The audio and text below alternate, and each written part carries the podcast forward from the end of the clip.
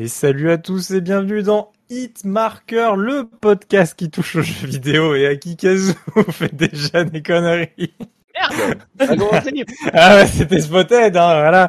Et bienvenue dans cette nouvelle saison, deuxième année, euh, deuxième année ou voire deuxième année et demie presque, Ah oui, Non, ça- j'ai oublié, c'est bon. vu qu'on n'est pas très doué. Et je suis toujours avec Aki Kazo, voilà, qui fait des bêtises et Diablo. Salut. Alors, ça s'est bien passé ces vacances d'été Ça va. Re- relativement, euh, relativement bien. Relativement chaud, comme un été. Ça Oui. Bah, le- L'été a été un peu pourri, mais. Ah bon Bah, Ouais, moi, ça nous- va. J'étais C'est en Team Winter. ça va, mais. Ouais. Team bah, Winter, Team Winter. J'attends. Noël, là, c'est tout. L'été, c'est tout le temps de la merde. J'ai pas J'attends l'hiver. de manger, mais je suis désolé, j'ai faim. Ouais, voilà. C'est la fin du repas. On Et ça fait une heure qu'on aurait dû enregistrer le podcast et on commence que maintenant, donc voilà. Ouais, c'est- c'est c'est comme ça. C'est habituel chez taper c'est les doigts de, de. On est habitué au Ah, retard. Avant, c'était comme ça aussi, mais il n'y avait pas la vidéo. Maintenant, il y a la Ah. vidéo. Donc, euh, ça arrange pas la situation. Quoi. Avant, il y avait ça aussi, mais on n'enregistrait pas de podcast. C'était juste entre nous. c'est vrai. On se demande ce que va être le futur, finalement. Bah la next-gen, tu vois, c'est de, le du seul- groupe. Quoi. c'est le seul épisode de la saison 2. Le prochain épisode, c'est la saison 3 directement. mais on est plus long qu'une mise à jour de code, hein. Normalement, le prochain épisode sera dans à peu près En plus, on est dans la deux merde. semaines et deux mois. Et oui, Donc, on est dans la merde parce que Vanguard arrive. On va Ouais. perdre Kanata pendant 6 mois. Ah, moi, c'est mort. Hein. C'est mort. Toujours une connexion de merde et il n'y a rien qui a changé cet été. C'est, ça va être dramatique. Bon, allez, on va démarrer ce podcast euh, de cette nouvelle saison incroyable et riche en rebondissements, j'espère en tout cas. Et, euh, et on va parler un peu de, bah, finalement, de, de ce qu'on a joué un peu cet été, puisque ça peut toujours, euh, peut toujours être sympa euh, d'avoir des petits conseils à qui a pas trop joué cet été. lui, lui, il était en Corse en même temps, il avait autre chose à faire. Eh oui. Eh oui, eh oui. Et euh, il y en a d'autres qui étaient pas en Corse, donc ils ont eu que ça à foutre. Euh, Moi, j'ai été en Corse, mais pour une petite semaine. Donc, euh, Ouais, j'ai eu le temps de jouer. Après, mais bon. donc le reste du temps, finalement, t'as eu le temps de jouer. Donc, bah, à vas-y, à quoi t'as joué? Dis-nous un peu. Euh, euh, moi, j'ai joué à Call of Duty. non. non, ouais. Euh, euh, Depuis moi qu'on n'a pas enregistré d'émission, on est toujours sur Call of. Hein. Toujours sur Call of. Non. C'est Et ça incroyable. ne ouais. s'arrêtera donc pas, puisque Euh, puisque plus tard Vanguard on va parler de Call of Vanguard. Eh oui, exactement. Non, euh, euh, sinon, euh, j'ai un ami qui m'a passé, euh, d'ailleurs, euh, Husker, dédicace à toi. Euh, je sais que tu, tu nous regardes assidûment. Euh, qui m'a passé sa PS4 et j'ai pu commencer les The Last of Us. Ah bah Euh, c'est bien, euh, dix ans après. Donc voilà, j'ai fini le On s'en 1 parle. euh, remastered et je suis en train de faire le 2. Euh, je suis euh, ben, à la moitié du jeu, hein, parce que comment je sais que je suis à la moitié du jeu, ben vous savez, vous savez très bien pourquoi, parce que le, le MGS2. jeu, le, le- le jeu est démarqué quoi. Enfin, euh, j'aurais bien démarqué. Donc euh. Ah, détrompe-toi. C'est pas la moitié. euh, bon, euh, bah, Tu crois, mais c'est pas la tu moitié. vas pouvoir te faire chier encore plus longtemps. j'ai Oh. j'ai vu, j'ai vu que la durée de vie faisait 27 heures et je suis à à peu près 15 heures de jeu, donc euh, si je dirais que je suis un peu à la moitié. Bon. Si tu considères que le break, sans spoiler, de, de ce dont tu parles, c'est la moitié, je te le dis, c'est pas la moitié. bon. Voilà, c'est tout. C'est tout Voilà. ce que je dirais. Euh, si vous voulez mon avis sur The Last of Us, ouais, on, Allez. on va, on va, on va rentrer, on va rentrer directement un peu dans le vif du sujet parce que bon, euh, euh, mais en tout secondes, cas- ouais, On est vraiment un podcast qui parle des derniers trucs. Enfin, vraiment, la- la- on fait on est l'actu. vraiment sur l'actualité. c'est ouais. vraiment l'actualité. Euh, bah, j'ai pas aimé le 1. voilà. Là, on Ça, va se- ça, On va ça- se prendre des tonnes de haters, dont moi, Euh, sache que je te redis, hein, vraiment. Euh, Parce que j'adore le 1. Je- merci. Le 2, le 2, non, je suis pas trop fan, mais vraiment le 1, oui. C'est Euh, vrai claque. Eh ben, figure-toi que moi, le- mon avis pour l'instant est inversé. voilà. Euh, que dire du 1 à part que euh, c'est un très mauvais jeu d'infiltration. et euh, et au-delà de ça, euh, ben, je sais pas tirer avec une manette, donc euh, J'ai pas visé Ah avec oui, une donc c'est manette, la donc, euh, la, donc, donc, donc la partie action, disons que je l'ai pas vu, quoi. C'est un problème d'interface chez ce clavier, quoi. ouais. Bah, après, je, je suis pas habitué, mais ça, ça, ça, ça, je me permettrais pas de le critiquer. C'est juste, je suis nul à chier avec un contrôleur, mais de manière générale, j'ai trouvé l'histoire plutôt téléphonée, de manière générale dans le 1. C'était franch- franchement, j'ai tout vu arriver, mais à 3 km.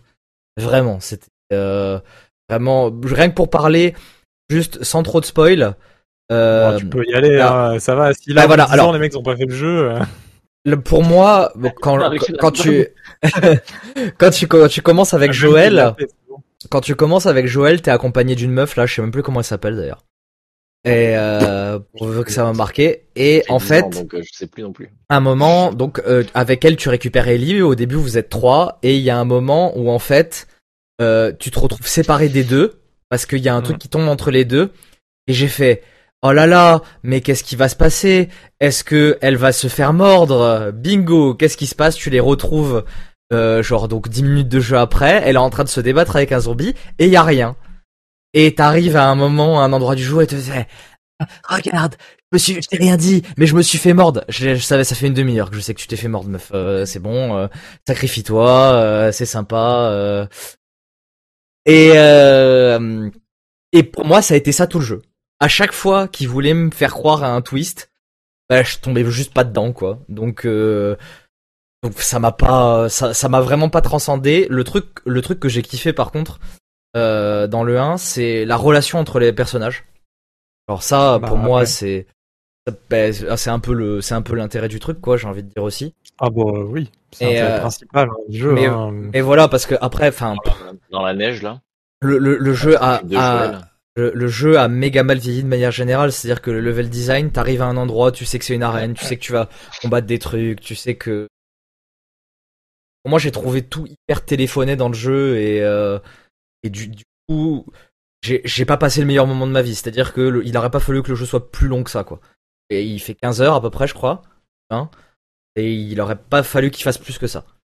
Euh, pour le 2, c'est un peu différent parce que euh, déjà je trouve que il y a des bon il y a des trucs prévisibles, hein, il y a des trucs que j'ai vu venir. euh, pour- moi, sans spoiler, la deuxième meuf, savais. euh, que- Spoiler, ça y est.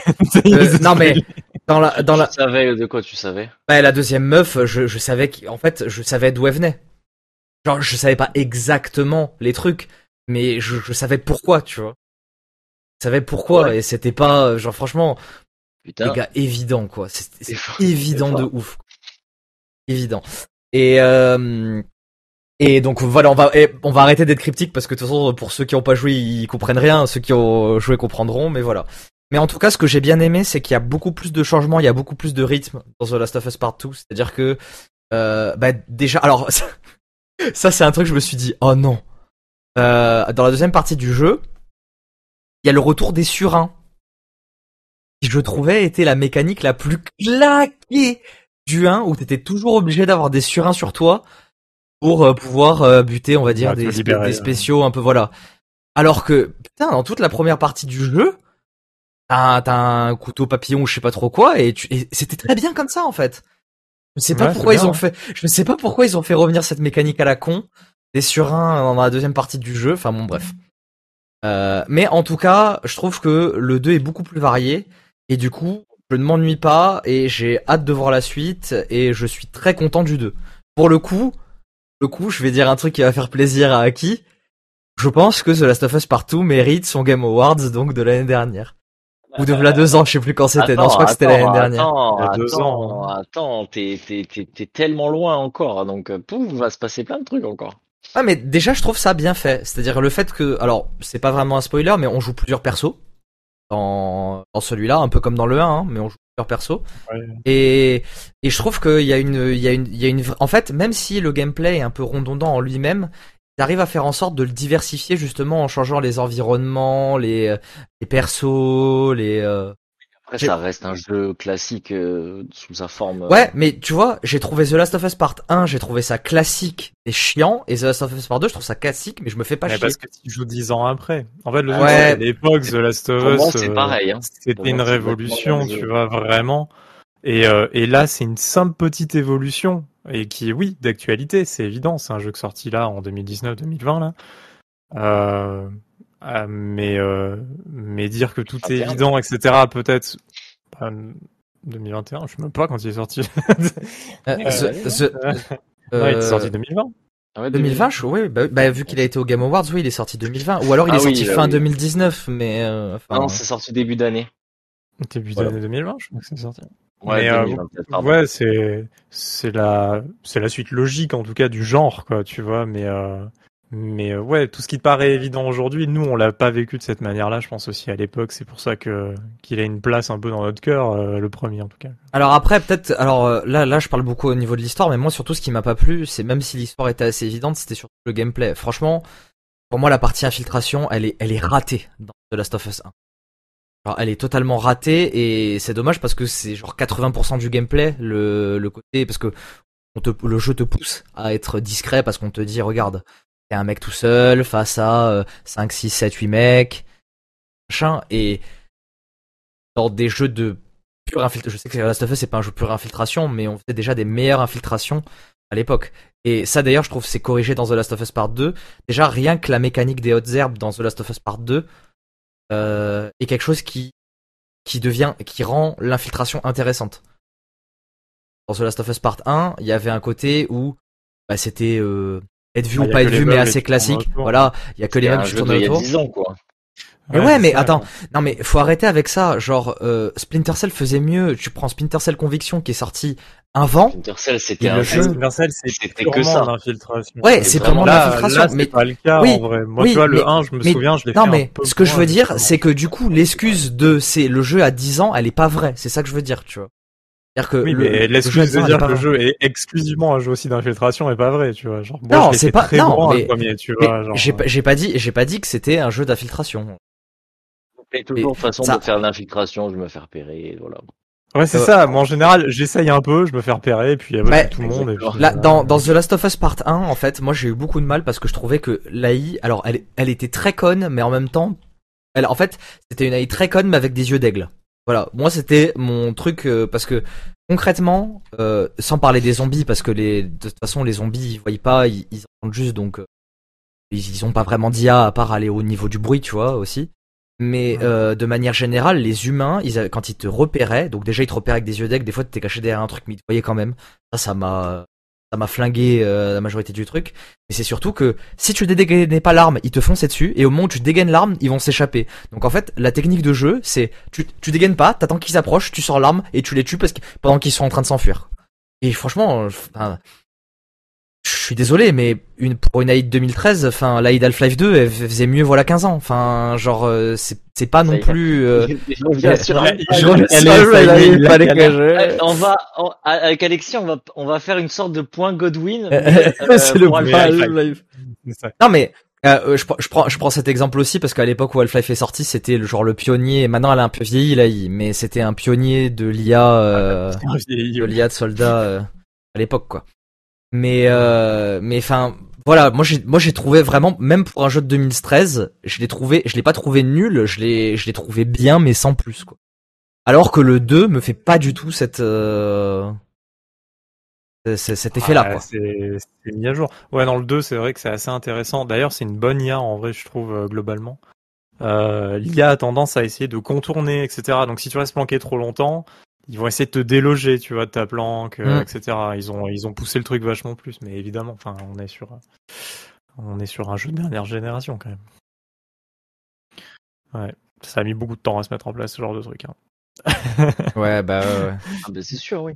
C'était la nouveauté de The Division 2 aussi, que les IA pouvaient genre euh, te déloger un peu de derrière ta planque. Tu vois, dans le premier The Division, c'était vraiment euh, identique quoi. Genre. Ah, Je suis en train de, je suis en train de mettre une vidéo qui est en train de spoiler le 1, donc je vais éviter de faire ça. Euh, Passons à autre chose alors. Ouais, Bon, passons à autre chose. Euh, T'as t'as joué à un autre truc tu... Ah, ah je vais encore en parler. euh, j'ai commencé euh, Zelda Skyward Sword. Et, tu l'as lâché. Et ben, ben, je- en fait, je, je trouve pas le courage de. Je l'ai à peine commencé en plus, j'ai fait juste le premier donjon. Mais je sais pas, j'ai pas envie de le continuer. Je- en fait, je saurais pas trop examiner pourquoi. Euh, j'ai j'ai pas envie, tu vois. il me donne pas, il me donne pas plus envie que ça de le, de le continuer, alors que pourtant, bah, c'est un retour, c'est un vieux Zelda remasterisé, mais c'est le, le côté, il y a le côté Zelda, tu vois, avec les donjons, machin, qui manquait à Breath of the Wild, tu vois. Et je sais pas, j'y arrive pas. J'arrive pas à me remettre dedans. Il m'a pas assez accroché, quoi. Ouais, bah, moi j'ai même pas dépensé, euh, j'ai un token, euh, tu sais, j'ai acheté genre deux jeux 100 euh, balles là, machin. J'ai un token, je pense que je vais utiliser sur Metroid. Hein. Parce que, ah, Par contre, je l'attends, oui.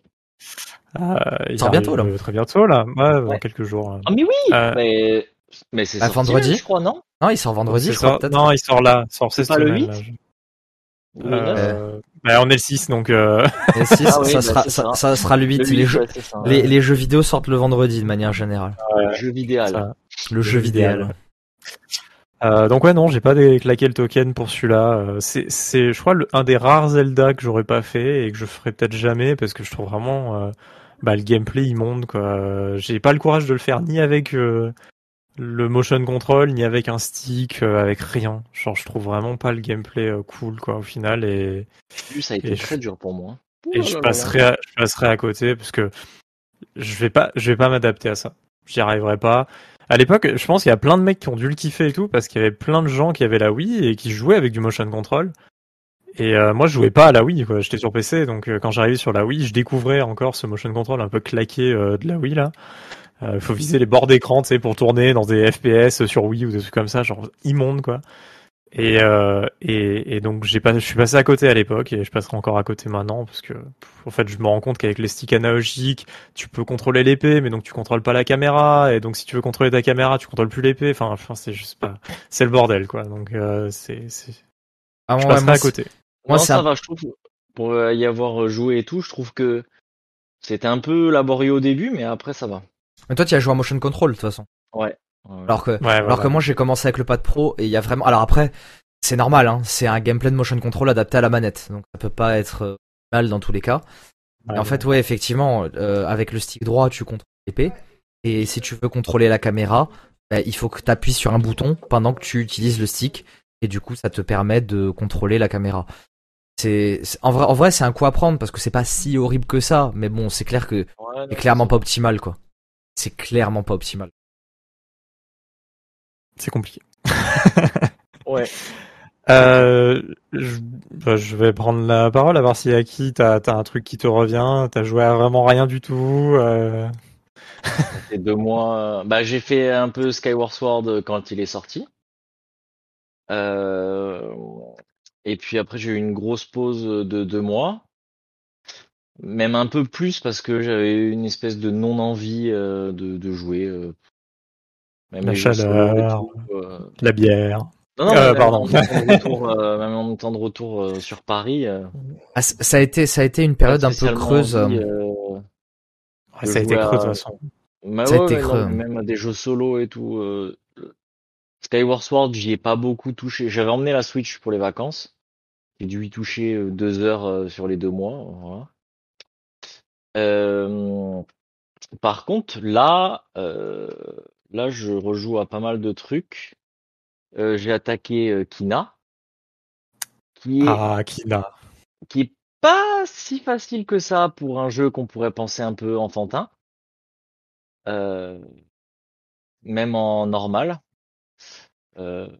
mais c'est très sympa, c'est très beau, les musiques sont, je l'ai pris sur la PS5. Les musiques sont, sont magnifiques, euh, les musiques sont incroyables. Au début, c'était un, je trouvais ça un peu rigide. Maintenant, bon, avec le, on s'habitue après, tu sais, c'est toujours, parfois t'as des, t'as des trucs où tu te dis, oh là là, c'est rigide par rapport à d'autres jeux où t'as l'habitude de jouer, etc.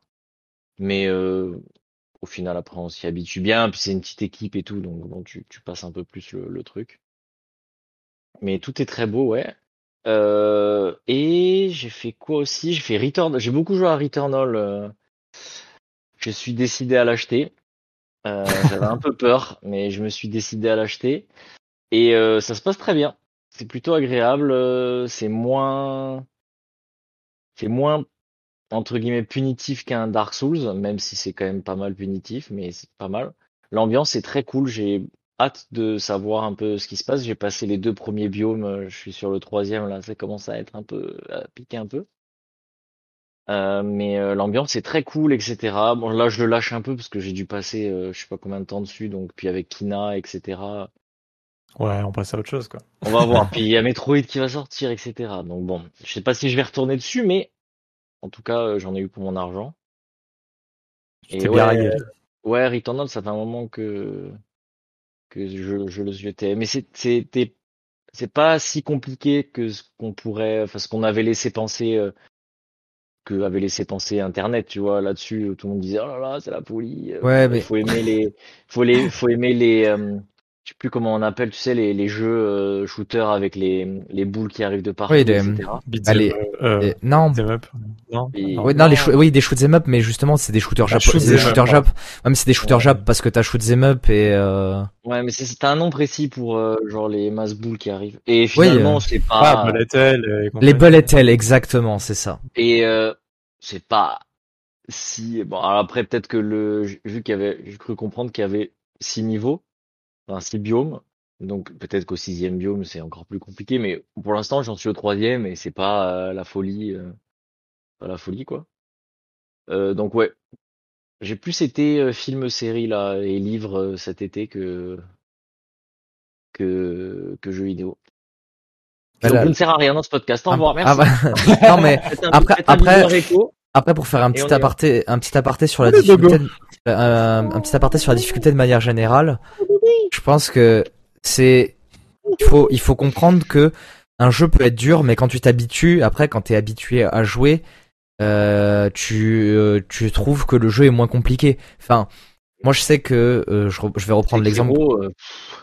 Euh, Ouais, mais je, je prends l'ex- je prends l'exemple de Doom, Doom qui est considéré comme hyper compliqué euh, par la plupart des gens qui ont jamais joué et qui se disent oh là là, c'est sans mauvais jeu de mots, c'est l'enfer, euh, genre euh, euh, c'est c'est c'est trop compliqué, moi j'y arriverai jamais, euh, machin et tout. C'est que au final, genre ben on a tous quand on a commencé Doom, on a tous commencé en mode bah, c'est méga dur, mais en fait on s'est habitué au gameplay et au final on est habitué à ce que ça se joue comme ça et et, et ça, ça devient automatique, tu vois. Genre euh, moi au début quand j'avais quand j'avais commencé les Doom, je me voyais jamais jouer dans les modes de difficulté difficiles, donc l'ultra violence et tout. Maintenant pour moi c'est le mode go to, tu vois. Alors, et et je trouve pas ça si compliqué que ça, tu vois. Mais je pense qu'il y a un truc et moi c'est un peu le le cas de tous les roguelites et, euh, et tous les tous les jeux de manière générale, mais les les roguelites ça se voit de plus en plus. C'est à partir du moment où tu commences à être habitué au truc, tu prends des automatismes et bah ça devient ça, ça devient bah, ça devient automatique, donc par définition c'est plus difficile en fait. Quoi. Oui, bah après, il faut vouloir aussi, euh, entre guillemets, se prendre un peu la tête en arrivant Bien sur sûr. le truc, tu vois, Bien sûr. s'investir, euh, voilà, a- c'est... euh, On est d'accord qu'il y a un moi, moi, je investissement. comprends, euh, je comprends la, la part euh, de joueurs qui dit juste, euh, j'ai envie de faire mon Doom, mais ils vont mettre la difficulté presque la plus facile ou un normal, tu vois, genre un truc, euh, voilà, pour pas se prendre trop la tête. Et il parc... enfin, on peut parcourir le jeu tranquille, aller à la fin et on s'est régalé. Tu vois, Ouais, genre, euh, tu vois, le plaisir est quand même là, quoi, tu vois. C'est pour ça que moi je trouve dommage. euh, Moi je suis plutôt pour euh, partisan. Il y avait un moment le débat Sekiro là, tu sais. euh, Est-ce qu'il faut est-ce qu'il faut qu'il y ait un mode de difficulté, euh, machin, etc. Moi je suis plutôt pour parce que le Sekiro, franchement le jeu était, était vraiment très beau, l'histoire était super cool et tout. Et en fait il y a des gens qui n'ont pas pu jouer à Sekiro parce que le jeu était beaucoup trop dur, tu vois. Et euh, bah du coup, euh, bah, c'est dommage parce que bah, le jeu est, franchement, le jeu est bien. Je suis pas Dark Souls, je suis pas encore moins euh, euh, celui qui est sorti euh, avec Medieval, là, Bloodborne. Bloodborne. J'ai pété des câbles sur ce jeu, mais Sekiro, non. Euh, moi, je, alors euh, apparemment les, les mecs qui ont adoré Dark Souls disent que Sekiro est trop dur. Moi, je, je ne comprends pas parce que il est certes, euh, il est, il est quand même, c'est vrai qu'il est, il est dur, il faut s'investir et tout dedans, mais c'est pas non plus infaisable, tu vois. Et euh, enfin, à part certains boss, mais enfin, c'est dommage que les gens n'aient pas pu, n'aient pas pu y toucher, tout simplement parce que il y a cette difficulté là, tu vois. Et Ouais, euh, ah. je trouve ça dommage. Ça, ça me fait Après que certains jeux fassent ça, c'est pas, c'est pas gênant pour moi. Tu vois ce que je veux dire Il peut y avoir une sorte de groupe d'élite, euh, tu vois, où les mecs, bah voilà, c'est c'est ça leur C'est délire. Eh, attends, alors, attends. jouer, tu regarder en let's play. Le groupe d'élite, il peut, le groupe d'élite, il peut mettre la difficulté au maximum, mais ça change rien pour eux, tu vois. Moi je À la limite, euh, les mecs disent voilà le mode de base nous qu'on voulait c'était ce mode là mais si vous voulez jouer en plus facile vous pouvez changer au plus facile ou au bout de je sais pas 100 morts ok on vous laisse le mode euh, facile tu vois Alors, Ouais. je, je vais, je vais te, je vais, je vais sortir un contre-argument à ça et euh, ça va prendre un parallèle avec un autre aspect euh, des jeux de- que la difficulté. Il y avait eu un débat, je sais pas si vous en souvenez, voilà, pas très très longtemps, à la sortie de, de Resident Evil 8, où il y avait beaucoup de fans qui disaient euh, que euh, le jeu était pas assez horrifique de manière générale. Ah ouais. Et il y avait une interview des développeurs qui avait expliqué qu'ils voulaient rendre le jeu plus accessible. Et du coup, Ouais. est-ce que l'accessibilité doit justifier un, un détour de vision du jeu aussi, tu vois? Là c'est pas pareil c'est pas un Bah, si. détour de vision Si, du jeu si, parce un- que la difficulté c'est par exemple tu mets plus facile les ennemis font moins mal et toi tu fais plus de dégâts tu vois ouais, ça change mais rien ouais, ça change rien au si, parce à que vision du jeu par, ou exemple, un jeu comme Dark Souls, un jeu comme Dark Souls, moi je n'aime pas ça. hein. Je- donc euh, je, je, je le défends pas euh, parce que je suis super fan. Je n'aime pas ça. Je n'aime pas jouer au Dark Souls. Je, je suis conscient que c'est des très bons jeux. Enfin bon, bref. Mais un Dark Souls sans la difficulté enlève, euh, je sais pas, peut-être 70% de l'attrait du jeu, tu vois, parce que ok, l'univers est cool dans Dark Souls, machin, les gens s'attachent à l'univers et tout, mais pourquoi les gens ont acheté Dark Souls aussi à la base C'est parce qu'ils sont venus ici pour souffrir littéralement, quoi. Et parce qu'ils kiffent ça et Dark Souls et souffrir avec le mode de difficulté qu'ils veulent tu vois Ouais. mais ouais, mais ils sont fans de Dark Souls et ils disent ben voilà nous on Ouais, nous, mais alors, difficulté qui nous il y a- intéresse tu vois il y a un truc qui fait aussi et qui forcer, et euh. qui altère l'expérience et ça moi je le vois avec Doom parce que je suis arrivé à des moments dans Doom où il était 4 heures du matin, j'étais à la fin du jeu, j'avais envie de finir, du coup j'ai baissé la difficulté. Bah, du coup, j'ai pas pris autant de plaisir sur la fin des jeux parce que justement j'ai baissé la difficulté, que c'était trop facile et que j'y ai pas trouvé mon compte. toi Et qui fait ouais, Mais ça, oui, c'est toi. Oui, Ouais. c'est moi qui l'a fait, pas- mais Ah, Au tu bout- vois ton comparatif avec alors. R8 avec R8 je trouve ça a pas de pas de rapport il y a parce que c'est un changement de d'ambiance etc donc euh, Mais forcément ouais, mais la, la, la, la, difficulté est aussi un changement d'ambiance, c'est un changement des émotions que tu vas ressentir vis-à-vis du jeu. C'est-à-dire que la frustration, c'est une, c'est une émotion comme les autres, et le, et le game designer est là en fait pour guider le joueur dans l'état qu'il a décidé lui. Un, un- Oui, mais genre le- si si le un jeu euh, ne, ne ne fait pas ressentir au joueur euh, l'état que le game designer a décidé, ça veut dire que le game designer a mal fait son travail déjà de base. Et il y a, y, a, y a plusieurs choses qui peuvent contrer qui peuvent contrer cet argument, mis à part ce que je viens d'expliquer. C'est aussi euh... ah putain, je me suis perdu dans ma phrase, ça y est. bah ouais, t'es trop long. C'est hein. arrivé, c'était le pro- c'était pas le de virgule, y a rien. c'était le c'était le point- c'était la première de la saison, c'était la première perte de la C'était pas le saison. point Godwin mais même ça reste aussi ça reste aussi très difficile de gérer différentes difficultés, ça prend du temps aussi et Oui, moi je veux, vrai. comp- je veux Half-Life, comprendre parfait Half-Life, il y a plusieurs niveaux de difficulté mais euh, C'est- pas la question. En vrai, En vrai, le niveau de difficulté était pas était pas fou dans Half-Life. C'est juste euh, les ennemis qui étaient plus qui étaient plus des plus gros sacs à PV que. Je suis pas d'accord parce que tu vois, ce que je te disais, c'est que tu peux, euh, tu peux, euh, je regarde en dessous parce qu'il y a un Rico qui passe. Euh, tu peux euh, justement, je te dis, tu peux trouver des solutions. T'es pas obligé de changer tout de suite ta difficulté, mais tu vois, le game designer, il te dit, euh, euh, voilà, c'est le mode de difficulté, c'est celui-là. Vous, euh, vous essayez et on vous laisse le choix après de, de réduire si vous voulez, tu vois. Ça, c'est c'est- justement, c'est toi qui décide, c'est toi en tant que joueur qui décide. Moi, si un, un- si j'ai envie de jouer à un jeu, mais je peux pas y jouer parce que on me, on, on m'interdit, Et la barre trop. on me met la barre trop, Mais- on mais- m'interdit de, de trucs, tu vois. Enfin, c'est, c'est con, quoi. Après, on t'a- Le- on t'interdit pas. Moi, je le moi je le vois vraiment pas comme une interdiction. Moi, je le vois moi je le vois plus. faire, je peux pas avancer dans le jeu. Mais mais alors, Bah, tu vois. pas le public. Mais ouais, Euh, Mais parce que t'es pas le public et c'est de là d'où vient mon, mon parallèle avec Resident Evil 8, c'est que si t'aimes pas l'horreur et t'aimes pas avoir peur, pourquoi tu vas aller acheter un Resident Evil, tu vois? Et le parallèle il est là. Si t'aimes pas la difficulté et les machins, pourquoi tu vas acheter un Dark Souls? En fait, le Surtout parallèle il est totalement fait. Bien calibré pour la difficulté en vrai. Tu vois, C'est j'aime bien le fait de pouvoir dire qu'on ait plusieurs difficultés. Mais moi aussi, Mais hein, comme, je dis, hein, je défends bien- pas bec et ongle. Hein, genre. Mais s'il y a un truc qui marche bien, je trouve, c'est qu'en fait, tu vois, le- tout le gameplay est calibré pour sa difficulté. Tu vois un peu la lenteur du personnage, tu vois les, les esquives avec vraiment la, la roulade, avec la grosse animation, tu vois, de A à Z. Le côté, euh, finalement, euh, euh, un, un, peu lent, mais euh, mais euh, presque simu, tu vois, un peu calculé quoi du truc, tu vois, genre euh, avec le côté RPG derrière, un peu camouflé. ça dépend après de, de chaque jeu, hein, voilà. Mais c'est vrai que les premiers Dark Souls c'était pas non plus une, une rapidité incroyable. Quoi. Mais euh, alors que Sekiro, oui, beaucoup plus, ça c'est clair. Euh, mais mais tout est justement écalibré pour cette difficulté-là. Genre le le boss est calibré euh, pour ce gameplay-là, pour cette difficulté-là. Et ça serait euh, ça serait hyper compliqué, sûrement pour les développeurs aussi, d'arriver à faire un bon jeu difficile et un bon jeu très facile où tu arriveras à avoir le même plaisir.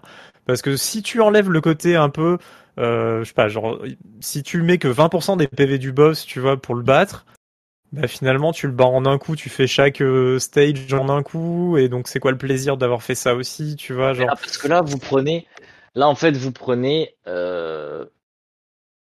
comment je pourrais dire, mais en fait vous vous pensez que quand je dis on baisse la difficulté, c'est que tout devient trop facile. Non, tu peux faire un non, mais il y a du très facile. Tu peux faire un équilibrage. Tu vois, moi il y a des, il y a des, franchement le, le, je vais pas, je vais pas spoiler, mais il y a un moment il y a euh, le boss de mini mi-jeu. Il y a un gros boss au, milieu du jeu. Je me suis arraché les cheveux, mais genre vraiment, littéralement, c'était, je, voulais arrêter le jeu. Heureusement, j'ai mon, meilleur pote qui avait réussi à le passer. Il m'a dit, vas-y, accroche-toi et tout machin. Mais franchement, j'ai cru que j'allais fracasser la télé, la PS4, et vraiment, ça m'a fait péter des câbles. Ouais, mais... Et j'aurais voulu que ça soit juste, mais tu vois, mais pas grand chose, et juste un tout petit peu moins dur, tu vois, parce que non mais vraiment, vraiment, tu vois, je ne demande pas ce que le truc euh, je roule dessus et c'est terminé et je profite pas. Évidemment que t'éprouves. Bah, par contre, j'ai jamais ressenti des trucs aussi immenses que quand j'ai battu les ben boss, parce que je n'en bah, pouvais plus. Et c'est ça Dark Souls. C'est ça qui veulent. C'est ça From Software en fait. C'est ça. Ouais mais ben ouais mais moi ça me dérange parce que euh, déjà j'ai souffert et je veux pas souffrir dans un jeu vidéo. Euh, non mais franchement, vraiment, j'ai vraiment, il y a parfois, je te jure, le mid boss là et, et sans parler du, du boss euh, après, euh, un autre gros boss après, le hibou, comme ça, ça spoil pas ceux qui, ceux qui ont pas joué. C'est, c'est un enfer. Enfin, c'est vraiment un enfer. Et toi, vraiment juste, mais un tout petit peu, tu vois vraiment un tout petit peu, un mode moyen quoi, un mode qui te fait galérer mais sans trop galérer non plus. C'est juste ça moi que je demanderais, tu vois. Mais sinon, il y a des alternatives à juste des modes de difficulté aussi, et on sait très bien le faire, tu vois. Genre, on, peut, euh, dans le côté RPG, si tu connais par exemple, tu peux essayer, euh, par exemple, si c'est avec un, un côté RPG peut-être plus poussé. Alors, je, je, connais pas bien la Sekiro, je peux pas, je peux pas vraiment dire, mais mais sur des côtés RPG un peu plus poussés, on peut se dire, tu vois, d'avoir un item qui va vraiment aider sur ce boss-là. Mais si tu le sais pas, euh, bah tu peux pas farmer cet objet-là et donc tu peux pas l'avoir euh, parce que bah tu sais pas qu'il faut cet objet pour ce boss-là. Mais en en te battant contre le boss, tu découvres que bah finalement il a tel point faible et donc faudra aller chercher tel objet, ce qui rendrait le boss plus simple. Et si t'as envie de te compliquer un peu la vie, t'es pas obligé d'aller faire par exemple cette suite de quêtes là, tu vois. Faire des trucs comme ça. On peut faire et, des et, et ça crée pas forcément, tu vois, ça crée pas forcément des niveaux de difficulté non plus, tu vois. Mais ça peut donner un petit coup de pouce. Il y a des trucs comme ça à faire. Je sais pas si c'est d'ailleurs pas le cas, euh, tu vois, dans, dans, les Dark Souls et compagnie, parce que je sais qu'il y a des items et tout, mais. Elden Ring, hein. Elden Ring. mais, mais, ouais, quand je parle de mode de difficulté, c'est ouais, ça peut ça peut être, c'est pas forcément euh, facile, moyen, euh, hard, ultra hard, tu vois. Ça peut être comme un Kanata, ça peut être juste, franchement. Euh, je, mes dégâts font un, je fais un chouïa de plus de dégâts. Franchement, le nombre de fois où je suis mort et resté ça de vie au boss. Il s'en souvient. bah, non, mais c'est un jeu traumatisant, hein, vraiment. C'est ultra traumatisant. Tu t'en souviens, tu t'en souviens à vie après. Et tu vois, j'avais arrêté Sekiro parce que, bah, comme d'hab, t'as des nouveaux jeux qui arrivent et puis du coup, tu passes à autre chose, etc., etc. Là, je sais que si je veux reprendre Sekiro, ah, je vais être obligé de me retaper euh, 12 heures de jeu parce que pour réapprendre les trucs, reprendre les euh, les mécaniques, les, les, mécaniques, les, réflexes même, reprendre les patterns. En plus, je suis à la fin, je suis au boss de fin, donc c'est autant te dire pas les boss les plus simples du jeu. Donc du coup, tu commences vraiment genre euh, coup derrière la nuit comme ça, ah, allez hop. Donc, tu dis, tiens, je vais rejouer un peu. Non, mais du coup, je, bah, du coup, je, je, je, le retouche plus parce que je sais que j'ai souffert. Et j'ai un pote à moi, euh, un pote à moi, Nicolas, si tu passes par là, ça m'étonnerait, mais on sait jamais. C'est pas ça, très bien. Mais il passe Et, là, ça y est. je- Et euh, il a repris Sekiro. Bah, sur Twitter, je le voyais, il souffrait. Hein. Il balançait des trucs et tout. S'il vous plaît, aidez-moi. euh, Comment on peut battre euh, la dernière forme de machin Non, mais vraiment, c'est c'est. Maintenant, il est addict à la morphine. Toi, je Mais- voudrais que ça soit dur, sans que ça en soit euh, traumatisant et souffrant, tu vois. C'est Ouais, ça mais- le, le jeu. Je demande pas ce que je demande pas à rouler sur le boss et voilà, c'est terminé. Mais moi, je, je veux combattre un peu, mais je veux, je veux, je veux pas que ça alterne euh, mon mon mon Genki Dama, j'allais dire, je sais pas. je- Ça alterne Oui. mon, ça alterne mon. Ton mojo. non, non, quoi. non, mais oui, ton envie, ouais, ton, ton envie, même ton envie. Mais après, je pense qu'au bout d'un moment, l'erreur, elle est de se dire que il faut que les jeux soient scalables. Moi, je pense que les jeux n'ont pas de compromis à faire. Si il y a un truc que tu trouves trop dur, ou si il y a un truc que tu trouves, bah, euh, pour reprendre le même truc, trop horrible, je suis désolé, hein, je reste là-dessus, mais pour, pour moi, c'est vraiment similaire. Si tu trouves un truc trop quelque chose et que ça ne plaît pas, c'est que je pense juste le jeu est, est pas fait pour toi, en fait. Ouais, mais du coup, Ah. tu bloques. C'est con parce que tu bloques des gens qui aimeraient bien découvrir C'est le certain. jeu. C'est Oui, certain. mais, Mais alors, bon, ils arrivent à vivre avec leur communauté, tu vois. Après, Euh, après, si, si, si tu veux découvrir l'univers, si tu veux faire le jeu, mais, euh, on est en 2021, il y a YouTube, il y a des gens qui font des let's play, tu peux très bien voir le jeu et profiter du mais jeu. peut-être en... ouais non mais ça c'est t'as t'as envie de jouer au jeu enfin quand quand t'aimes Ouais. les jeux vidéo t'as envie de de de découvrir tu vois Sekiro il m'attirait j'ai failli ne pas l'acheter parce que je savais que c'était Dark Souls en plus ceux qui jouent à Dark Souls disaient oh, euh, Sekiro c'est encore plus dur que Dark Souls alors je t'explique comment j'étais euh, réticent de ouf j'ai fini par l'acheter parce que euh, je trouvais l'univers trop bien enfin on n'avait pas souvent des univers comme ça japonais et tout et bon, j'ai souffrir quand même. Mais j'ai apprécié, mais j'ai souffert quand même. Et j'aurais voulu juste apprécier, mais ne pas souffrir, c'est tout. Voilà, c'est juste là. Bon, après, on peut tourner en boucle Milan. euh, Oui, bien sûr. truc, mais Oui, bah non, mais il y a tellement d'options, il y a tellement de choses en fait euh, autour de Moi, ça. euh, Je pense qu'on n'est pas obligé de dire, euh, bah, si le jeu ne te convient pas, ne, ne joue pas, tu vois. Tu peux, tu peux pas dire ça aux gens, c'est pas possible. C'est comme si tu disais, c'est comme si tu disais, euh, il y a les nouvelles consoles qui sortent. Euh, bon, j'ai pas de- d'exemple, mais en gros, tu peux pas y toucher. Bah ouais, mais j'ai envie d'y jouer. Bah non, c'est Ouais, comme mais ça. il y a des, que, il y a- euh, mais même tu prends juste je le cinéma, il y a des films. euh, Moi, je suis pas horreur. Hein. Moi, je vois même juste un trailer d'un film d'horreur. euh, là, en allant au cinéma voir Shang-Chi, euh, c'est déjà, je suis à 10 km d'aller voir le film, quoi. Tu vois, genre, euh, voilà. Et je sais que c'est pas pour moi, tu vois. euh, voilà. On pourrait me pousser, dire, allez, va le voir, machin et tout. Ça sera pas pour moi. À la fin, j'aurais pas pris plaisir. Tu vois, quoi qu'il arrive. Je pense qu'il y a, il y a, il y a ce côté-là dans le jeu vidéo. Je, je sais que là, Sekiro, moi, je l'achète pas. Je prendrai pas plaisir. Moi, pareil, Et puis, mais c'est euh, pareil, c'est exactement Basta, pareil. je me- et je me force pas là-dessus parce jeu que vidéo, justement, je trouve. Bah, moi, justement, non, mais dans, que- dans le ressenti de frustration, tu vois ce que Ça- je veux dire? Je vais être frustré d'être allé voir ce truc-là. Là, je vais être frustré de jouer à ce truc-là. Donc Ça- c'est ça- euh, ça reste, ça reste un, un média de divertissement et au bout d'un moment tu te diriges aussi vers les jeux qui, qui t'intéressent et, et l'intérêt passe par le gameplay aussi. Ouais. Et, moi, je, pense que ça, c'est-à-dire que pour moi la, difficulté est un paramètre autant que l'histoire, que l'univers, que le machin sur ce qui va décider l'achat de ton jeu. euh. Alors après, c'est vrai que moi je me rappelle d'une époque où quand on achetait un jeu, on avait souvent, bah il y avait pas internet, il y avait pas tout ça.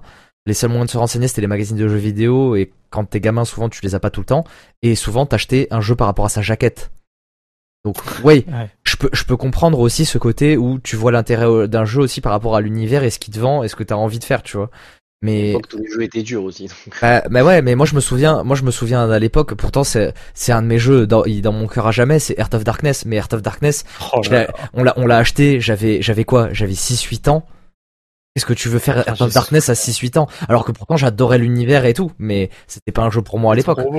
Hein. En plus, enfin ouais, genre et C'est d'ailleurs je pas un jeu pour nous, hein, je te rassure. oui, il est toujours méga Oh. dur, mais enfin euh, voilà. euh, D'ailleurs, euh, euh, le créateur est français, hein, euh, de c'est le même créateur qu'Another World, euh, c'est euh, Monsieur Chahi.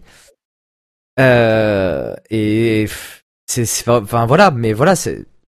Ouais, mais ce tu qui vois, veut c'est dire. con d'être passé à côté parce que, bon, alors après, il y avait le 6 ans, mais je veux dire, le jeu est toujours dur, tu vois. Même, Ouais, Ouais, il euh, est toujours là, dur. il est toujours dur. Et ben, c'est, mais après, c'est encore différent parce que c'était c'est un jeu 2D avec des, des trucs. Enfin, je, je sais pas si on peut comparer euh, Sekiro. Ouais, mais il à- avait qu'une difficulté et il était dur à parcourir de A à Z. Il y avait des passages compliqués euh, dans la plateforme, dans l'action. Il y avait des trucs presque à apprendre par cœur, mais ce qui est toujours le cas aussi. Même dans un Sekiro, il y a beaucoup de Oui. patterns à apprendre par cœur qu'il faut juste euh, arriver à comprendre. Sekiro, c'est encore plus dur parce qu'à la limite, Earth of Darkness, t'avais un truc qui était assez linéaire, donc c'était t'apprenais et tu connaissais. Sekiro, faut que t'apprennes les patterns, mais après il faut savoir lire quel pattern il va faire pour reproduire. Oui. Et en fonction de l'endroit où tu es, c'est en- c'est encore pire parce que du coup, c'est pas un couloir et Ah, mais- gauche droite, gauche droite. Earth of Darkness, c'est la c'était, c'est, ah bah en fait, Oui, c'est oui. ce qu'on appelle, c'est le style de jeu. C'est ce qu'on appelle un die and retry. Et Dark Souls, Bah, c'est ouais. pareil aussi, tu vois. C'est, le jeu, Tu peux faire un il- die and retry un peu moins frustrant. Voilà. Ouais, mais ouais, mais du coup, c'est plus un die and retry. Si tu, si, si tu meurs, euh, si tu meurs pas ou très peu de fois, ça rentre plus dans Eh la ben, catégorie du die alors, and retry. Je vais te donner un exemple, Returnal. Si Sekiro avait été comme Returnal, c'était très bien. Ah, mais Tu Returnal, Ret- c'est, Ah, c'est un die and retry, hein. je ne fais mais c'est un roguelite. hein. Oui, mais c'est, mais c'est un, c'est un Un roguelite. Oui, mais le roguelike, c'est purement du die and retry, justement. C'est le genre oui. vois. Le but c'est du Et, jeu. euh, et en fait, c'est l'apprentissage au fur et à mesure qui fait que tu le vas jeu, plus loin. le jeu est pas, bah, le jeu est dur, il est punitif et tout, mais c'est moins frustrant, c'est moins frustrant que Sekiro, tu vois. Mais en même temps, Donc, Sekiro est fait pour être frustrant. Je crois que Sekiro, quand même, c'est bien designé pour être chiant. hein. Ouais. Euh, Les, les, Ouais, les From Software de manière générale, et d'ailleurs les oui, développeurs le disent eux-mêmes, c'est-à-dire que on veut provoquer une frustration tellement grande que le moment de la victoire peut pas être mieux, tu vois. Et c'est c'est ça. Là, c'est être, c'est être sadomasochiste. masochiste. c'est- c'est Dieu veut six. Non, mais- Ouais, mais, mais, mais clairement, mais moi je suis entièrement d'accord avec toi, c'est des jeux, c'est des jeux de maso, les jeux From Software, mais Ouais, c'est pour ça que j'y joue pas. Mais c'est pour ça que j'y C'est joue vrai, pas. hein. Et c'est, pas une critique, hein, de dire c'est un jeu de maso, c'est que c'est littéralement des jeux où t'aimes te faire souffrir, quoi, hein, genre, euh, c'est, Voilà. La on va conclure là-dessus. même, ouais, je pense. Il y a eu du courage. hein. Euh, bah, vu qu'on est toujours dans les Et, jeux euh, de l'été, Kanata! On est jeu de parti notre ailleurs, là. Mais très Ah, intéressant, mais- très intéressant. Oh, c'est hyper intéressant. Et puis ça, ça nous aura fait finalement un débat sur la difficulté des jeux vidéo qu'on avait mis dans une liste de l'enfer quelque part euh, sur un Google Doc. C'est ça, ouais. Euh, ouais, bah, euh, cet été, euh, j'ai joué à des livres dont vous êtes le héros. Mais oui, mais tu nous en avais parlé. Ah, Ah, mais non. Euh, voilà. Et euh, non, j'avais montré des JDR et tout, mais je crois pas que j'ai montré. Non, euh, t'avais pas montré ça, c'est vrai, t'as raison. Ouais, là c'est euh, c'est euh, c'est Fiber Tiger, Fibre Tigre, qui a écrit euh, ces trois livres sur l'univers euh, d'Aria. euh, voilà pour ceux qui regardent euh, euh, le stream. Voilà. Et euh, j'ai bien kiffé. Et après, eh ben ça va être le, le, le test un peu du jour. Euh, j'ai joué surtout à Tales of Arise. Voilà. Alors je l'ai pas fini. Je, je peux pas je peux pas vous spoiler sur la fin. Donc déjà il y aura pas d'erreur de spoil, euh, tu vois. C'est déjà pas mal. Il est sur deux Blu-ray ce jeu quand même. Il est sur deux Blu-ray. Ah ouais, quand même. Euh, donc euh, il a été quand même euh, pas mal noté, euh, je crois quand même au niveau de la. la Il a eu des bonnes notes, vu, ouais. je crois qu'il a eu 17 euh, sur JVcom par exemple. Alors, tu peux aller vérifier. mais, Oui, euh, je vais, je vais le montrer même à la caméra. Pour ceux qui regardent la vidéo sur YouTube, ceux qui le, Euh, qui écoutent en podcast, bah, tant pis pour ouais. vous. Tant pis pour vous. Euh, Alors il a, il a été, il a été vraiment annoncé 17. comme un peu un, un, un renouveau du JRPG. Euh, directement, c'est pas vrai. C'est un gros JRPG bien dans son jus. Hein, euh, D'accord. donc euh, si on n'aime pas le genre JRPG, si on n'aime pas les Tales of de l'époque, euh, voilà, peu importe la génération, ça passera pas avec celui-là. Ça passera pas mieux en tout cas. La pilule passera pas mieux. Mais par contre, si on aime bien euh, le genre euh, RPG, JRPG, euh, même les animes, parce que là, ça, ça cale carrément dans le côté anime. Il y a absolument aucun problème, voilà, que ça soit du, du scénario. encore que le scénario est, est c'est pas du shonen, quoi, si je devais comparer à un anime. Ouais. Même si le héros ne ressent aucune douleur, D'accord, ce mais- qui fait déjà du héros quand même euh, un héros un peu badass. Euh, ça n'empêche pas qu'on peut mourir, hein. il sent pas la douleur, mais il Ouais. peut crever comme une merde. Euh, donc ouais, en fait, l'histoire du jeu est assez sympa. C'est euh, deux mondes globalement, un mode qui est vachement avancé technologiquement, un monde qui était un peu moins avancé. Finalement, ceux qui avaient la technologie ont conquéri le monde de ceux qui l'avaient pas. Euh, ils sont sous l'esclavage maintenant depuis euh, 3000 ans parce que voilà, ils ont pas pu se défendre face à des armes laser, machin et tout. Les autres avaient des épées, donc ils ont pas pu se défendre. Ils sont sous esclavage depuis 3000 ans. Et euh, notre héros va bah, se rebeller et euh, rencontrer un groupe de rebelles et va rencontrer euh, une femme qui vient justement de l'autre monde. Et euh, pour pas donner le côté trop genre blanc noir, elle va faire un peu le côté gris, genre tous ceux qui viennent de cette planète un peu technologique, etc. ne sont pas méchants. Elle est, elle est finalement pas méchante. Elle, elle veut la paix pour tout le monde, tu vois. Et donc, donc on va se retrouver dans cette aventure. On va essayer finalement de, de libérer notre monde, on va dire, du joug euh, de, de ses adversaires euh, qui ont des armes laser dans tous les sens. Mais nous, on a quand même pas mal de trucs puisque euh, notre héros ne sentant pas la douleur, il est capable d'utiliser des pouvoirs qui infligent des douleurs atroces à n'importe quelle autre personne. Donc en fait, notre héros va devenir un peu un gars bien badass, bien puissant au fur et à mesure de l'aventure. Je suis à peu près à 20-30 heures je, je peux pas après spoiler euh, grand chose. Hein. Euh, voilà, il y a encore beaucoup de routes à parcourir. Je vois pas la moitié, je pense. Là, euh, enfin, je vois la moitié venir. Voilà, je suis pas encore à la moitié. Je pense qu'il faut un bon peut-être 70-80 heures pour faire l'aventure. Euh, ça serait light pour un Tales of, hein, je trouve. Hein. Alors attention, hein, je parle un peu quasiment que ligne droite, un peu. Encore que voilà, c'est assez bien fait. Euh, ce qui est ce qui est assez sympa déjà premièrement système de combat genre qui est euh, qui est ultra dynamique il euh, n'y a pas de tour il y a rien. On est plus près finalement d'un FF15 euh, qu'autre chose quoi. Voilà niveau gameplay pour ceux qui ont joué FF15 ça ressemble plutôt à ça. On est capable en fait de de, de balancer quatre spells principaux et on a non on en a 8 en tout parce qu'on en a quatre au sol et quatre aériens donc en fonction, on peut faire des combos. Euh, on peut pas mâcher le bouton comme un bourrin. Euh, parce qu'on est ultra pénalisé là-dessus. En fait, les ennemis euh, après esquivent tes coups si tu spams tout le temps le même coup.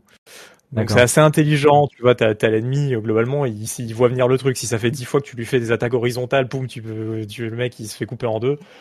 Euh, ça marche pas trois fois à la suite, l'ennemi commencera à esquiver, etc. Donc les combats sont assez intéressants pour ça parce qu'il faut apprendre à comboter vraiment. Et ensuite, après, on peut aussi lancer euh, un spell spécial euh, avec l'un de nos coéquipiers qui est dans notre équipe. Donc on fait appel à lui, il arrive, il balance un gros truc, puis après il repart à ses activités de de, de PNJ un peu naze quoi. Voilà. Mais euh, mais en tout cas nos, nos, nos potes nous aident tout le temps dans le combat. Voilà, ils tirent de loin, ils attaquent, pac pac pac pac pac, ils attaquent de loin quoi. Euh, donc le, le, combat est, en vrai assez intéressant. Il y a beaucoup de spells. Euh, il y a moyen de, de, créer vraiment des combos complètement craqués. Euh, et en fait, quand on se dit on a trouvé le combo ultime, bah il y a un autre combo ultime. Et il y en aura un autre. Et je suis sûr que là, dans 40 heures, j'aurais changé 15 fois de combo ultime et à chaque fois, je me ferais kiffer quoi. Ouais, bah, euh, JRPG, c'est ça qui est bien. Voilà, non mais on est vraiment dans du JRPG. Hein, voilà. Le, le truc qui fait que finalement euh, les gens disaient quand même que c'était euh, JRPG next gen et tout. Finalement, je trouve que c'est plus visuel. Euh, je trouve que c'est la première fois, ça y est, qu'on a un JRPG qui a un peu de gueule, quoi. Euh, Ils ont ils ont raté le coche PS4 euh, et Xbox One complètement. Je trouve les JRPG. c'est vrai que depuis la PS3, ouais, on avait tendance à avoir beaucoup les jeux japonais. Alors, j'ai pas vu tous les jeux japonais. Hein, Peut-être qu'il y en avait quand même des beaux, mais c'est vrai qu'on avait, euh, on avait quand même l'impression, en tout cas des, des gros jeux, d'être resté un peu bloqué à l'époque euh, PS3 360 ah quoi. Ouais, c'était un peu tristouné. Euh, là, on est sur l'Unreal Engine 4. donc, il y a tous les effets habituels qu'on connaît du moteur, quoi, tu vois. Mais ça, ça a vraiment de la gueule. Les panoramas ont une gueule incroyable. Vraiment, il y a plein de moments où je me suis arrêté, j'ai juste regarder autour de moi et, j'ai kiffé quoi tu vois genre euh, c'est c'est vraiment l'univers est vraiment super plaisant. Il est d'une richesse vraiment visuelle énorme parce que il y a des détails partout quoi. Genre euh, contrairement à ce qu'on a eu depuis euh, dix ans dans du JRPG euh, il suffit de regarder un screen quoi. Je sais pas là je sais pas si t'as encore des images un trailer ou un machin que tu montes mais je peux te, chercher ça. ah tu, tu tu peux montrer genre juste le trailer. Euh, je l'ai montré, je l'ai montré. Ah voilà. Euh, bah, et, et vraiment la, la, richesse au niveau du détail dans l'univers, etc. est folle. Euh, les personnages, je trouve, sont quand même très très charismatiques. Euh, ils marchent bien. Le, le cara design est super clean. Euh, les visages bougent bien, machin, etc. Euh, c'est super bien écrit. Il y a tout le temps de, des petits dialogues. Alors, ils sont pas obligatoires si on n'a pas envie de se taper des petits dialogues au milieu et qu'on a envie plutôt de quêter, genre aller vers l'histoire principale tout le temps, on peut. Mais en fait, entre deux missions, euh, très souvent, bah en fait, t'as, as nos persos qui commencent à dire euh, deux trois phrases et après ils disent bah euh, si t'appuies sur ce bouton-là, tu peux carrément avoir un vrai dialogue, tu vois. Et t'appuies et tac, tu rentres dans un truc où t'es comme dans une BD, t'as des bulles un peu euh, comme ça qui s'affichent. Et t'as tout un dialogue et donc t'apprends plein de trucs sur l'univers, sur les personnages, etc. Et ça donne un côté hyper attachant aux personnages autres que d'avoir juste des cinématiques, tu vois. Et, euh, et j'ai trouvé ça hyper agréable. Alors euh, moi je le fais à chaque fois maintenant parce que je trouve ça trop cool finalement d'en apprendre plus sur cet univers et tout. Parce que l'univers est vraiment genre euh, c'est pas manichéen, hein, c'est c'est euh, c'est c'est bourré de détails. Euh, tous les personnages ont ont vraiment leur, leur idée sur la politique, etc. dans cet univers. C'est une, constante quand même dans les Tales of, euh, même s'il y a toujours eu un côté un peu niais, il y avait toujours, bah, moi je, moi je pense toujours, surtout à Symphonia parce que c'est celui que j'ai joué le plus. Euh, il y avait, il y avait, il y avait ce côté de la dualité justement entre les mondes et c'était pas tout noir ou tout blanc, tu vois. Parce que dans Symphonia, pour rappeler, je vais spoiler le jeu. De toute façon, le jeu, il a 20 ans, euh, faut pas exagérer. Euh, il y a deux mondes et en gros, le principe, c'est que ces deux mondes sont reliés par une énergie et en gros, l'énergie va aller plus aller vers un monde euh, que vers un autre. Et euh, s'il y a plus d'énergie dans un monde, ben, l'autre va se retrouver avec ben, moins de ressources. Donc c'est une guerre perpétuelle entre les deux mondes, une guerre secrète parce que c'est un peu caché euh, à tous les habitants des deux mondes. Il y a que les élus qui, qui, connaissent ce truc. Et justement, il y a ce côté-là où où bah il y a une dualité, c'est-à-dire que ceux qui sont considérés par les les personnages de ton de ton monde que tu contrôles euh, comme des méchants sont en fait de leur point de vue bah, des gentils et c'est toi les méchants parce que c'est toi qui leur vole du enfin bon bref euh, les les, les Tales of quand même ça a toujours été quand même plus ou moins réussi sur l'aspect on va dire politique et social euh, de, de bah, leur univers. vraiment c'est très très réussi Vraiment, genre, euh, au, au, plus t'avances de toute façon, au plus euh, t'es surpris de plein de trucs qui peuvent se passer, euh, mais politiquement et autres dans l'univers, quoi. Genre, c'est vraiment hyper intéressant pour ça, quoi. C'est un des trucs qui m'attache le plus et qui me donne envie vraiment de continuer, c'est vraiment ça, quoi. Euh, le, il y a, il y a, il y a, il y a du bon crafting en vrai. Euh, le crafting est assez sympa. Euh, on trouve pas mal de ressources. Alors, tu sais, ça brille, tu les prends. Voilà, t'as un inventaire de 1000 items. voilà, RPG. Euh, c'est le sac infini, hein, euh, comme d'hab. Et, euh, et par contre, le graphique est assez plaisant parce qu'il est simple, quoi. Euh, donc en fait, on a envie de crafter. On se prend pas trop la tête. Il y a, il y a. Ouais, là, il y a, y a même pas genre vraiment de mini-jeu pour réussir plus de trucs ou autre. En fait, globalement, tu craftes ton item de base et tu l'upgrades. Et en général, les ressources, elles sont à côté, quoi. C'est-à-dire que si t'es à peu près dans le stade de, de faire évoluer ton arme ou ton machin, voilà, la ressource, elle est à côté. T'as pas besoin d'aller faire 4 euh, quêtes secondaires, euh, de parler à 10 PNJ ou machin. Tu trouves les ressources en baladant dans la quête principale et, et donc ça avance assez bien. Il y a des gros crafts, évidemment, euh, mais, euh, mais c'est simple, quoi. Voilà. Il n'y a pas, il a pas de truc où tu peux rater, par exemple, du crafting, tu vois. Genre tu rates pas ton craft, quoi. C'est euh, que je trouve absolument injuste, dans, même dans des MMO ou autre. Euh, dans FF14, je trouve ça terrible. euh, mais euh, mais là, euh, hyper simple à prendre en main, et donc en fait, on a envie d'y aller. On a envie de, de crafter justement. Donc je me suis surpris à beaucoup plus crafter que dans n'importe quel JRPG que j'ai joué ces 15 dernières années. Parce que c'est simple, ça marche bien. Euh, j'ai à peu près les ressources dans mon, dans mon inventaire quand j'ai envie de crafter. Si je les ai pas, je sais que quand je reviendrai de ma quête principale, machin, globalement, euh, je serai passé par un chemin où il y aura euh, la ressource qu'il me faut. donc pour ça, ça marche bien. Le jeu t'oblige pas du tout à faire des quêtes secondaires, genre zéro. L'évolution est, est, assez constante et propre pour pas avoir à faire des quêtes secondaires. Peut-être ce qui est un peu décevant, c'est la difficulté, parce qu'on parle de difficulté. Il faut que j'en parle. Euh, ce qui est un poil décevant, peut-être, c'est la difficulté. Je trouve le jeu trop simple. On... Je roule un peu trop sur les combats. Euh... C'est pas fait pour toi? Ouais, c'est pas fait pour moi. En fait, je, je suis trop skillé finalement pour ça. Un enfant de 6 ans du coup. euh, un peu trop simple. Euh, parce que parce que bon alors je pourrais choisir de faire des combats plus compliqués parce qu'en fait globalement euh, les zones sont assez ouvertes euh, c'est des alors on va dire que c'est c'est un enchaînement de petites zones ouvertes. C'est pas un open world ou autre voilà on passe de zone en zone clairement c'est euh, à la JRPG à l'ancienne euh, voilà. Mais par contre c'est assez ouvert on peut sauter. C'est un JRPG où on peut sauter. On a une touche de saut genre c'est incroyable. Euh, donc on peut sauter, euh, mais euh, mais on sent qu'on est dans un JRPG.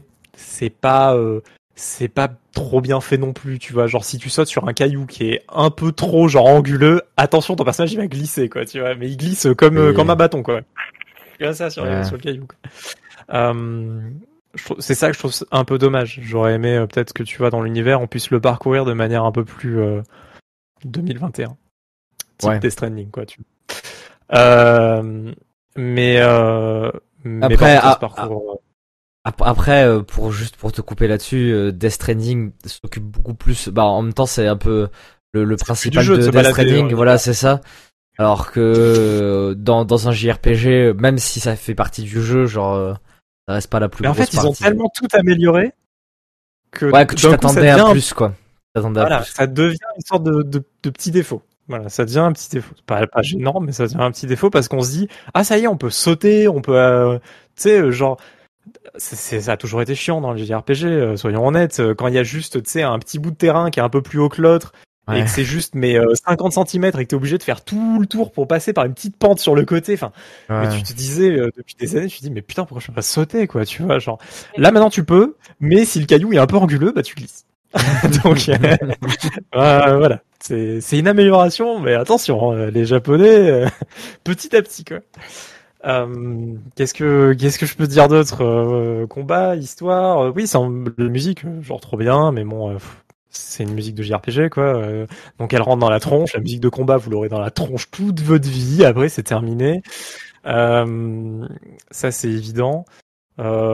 c'est tout ce qui est menuing, ça se fait super bien. Genre les, les, les menus sont, sont hyper stylés, c'est ça marche bien, c'est fluide. Moi, je joue sur Xbox Series X. Euh, c'est du 60 FPS constant, il y a pas de problème. Enfin voilà. Euh, et puis euh, puis voilà, c'est un c'est un bon JRPG.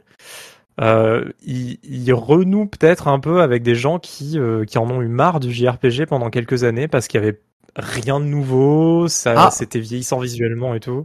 C'est moi ça.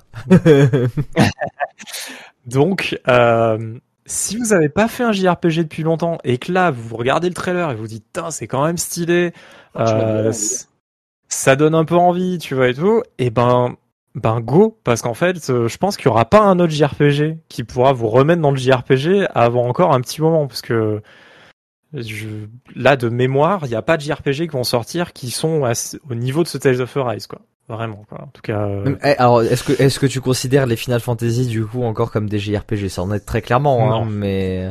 Non. Et puis, c'est pas un JRPG parce que Final Fantasy marche pas au Japon.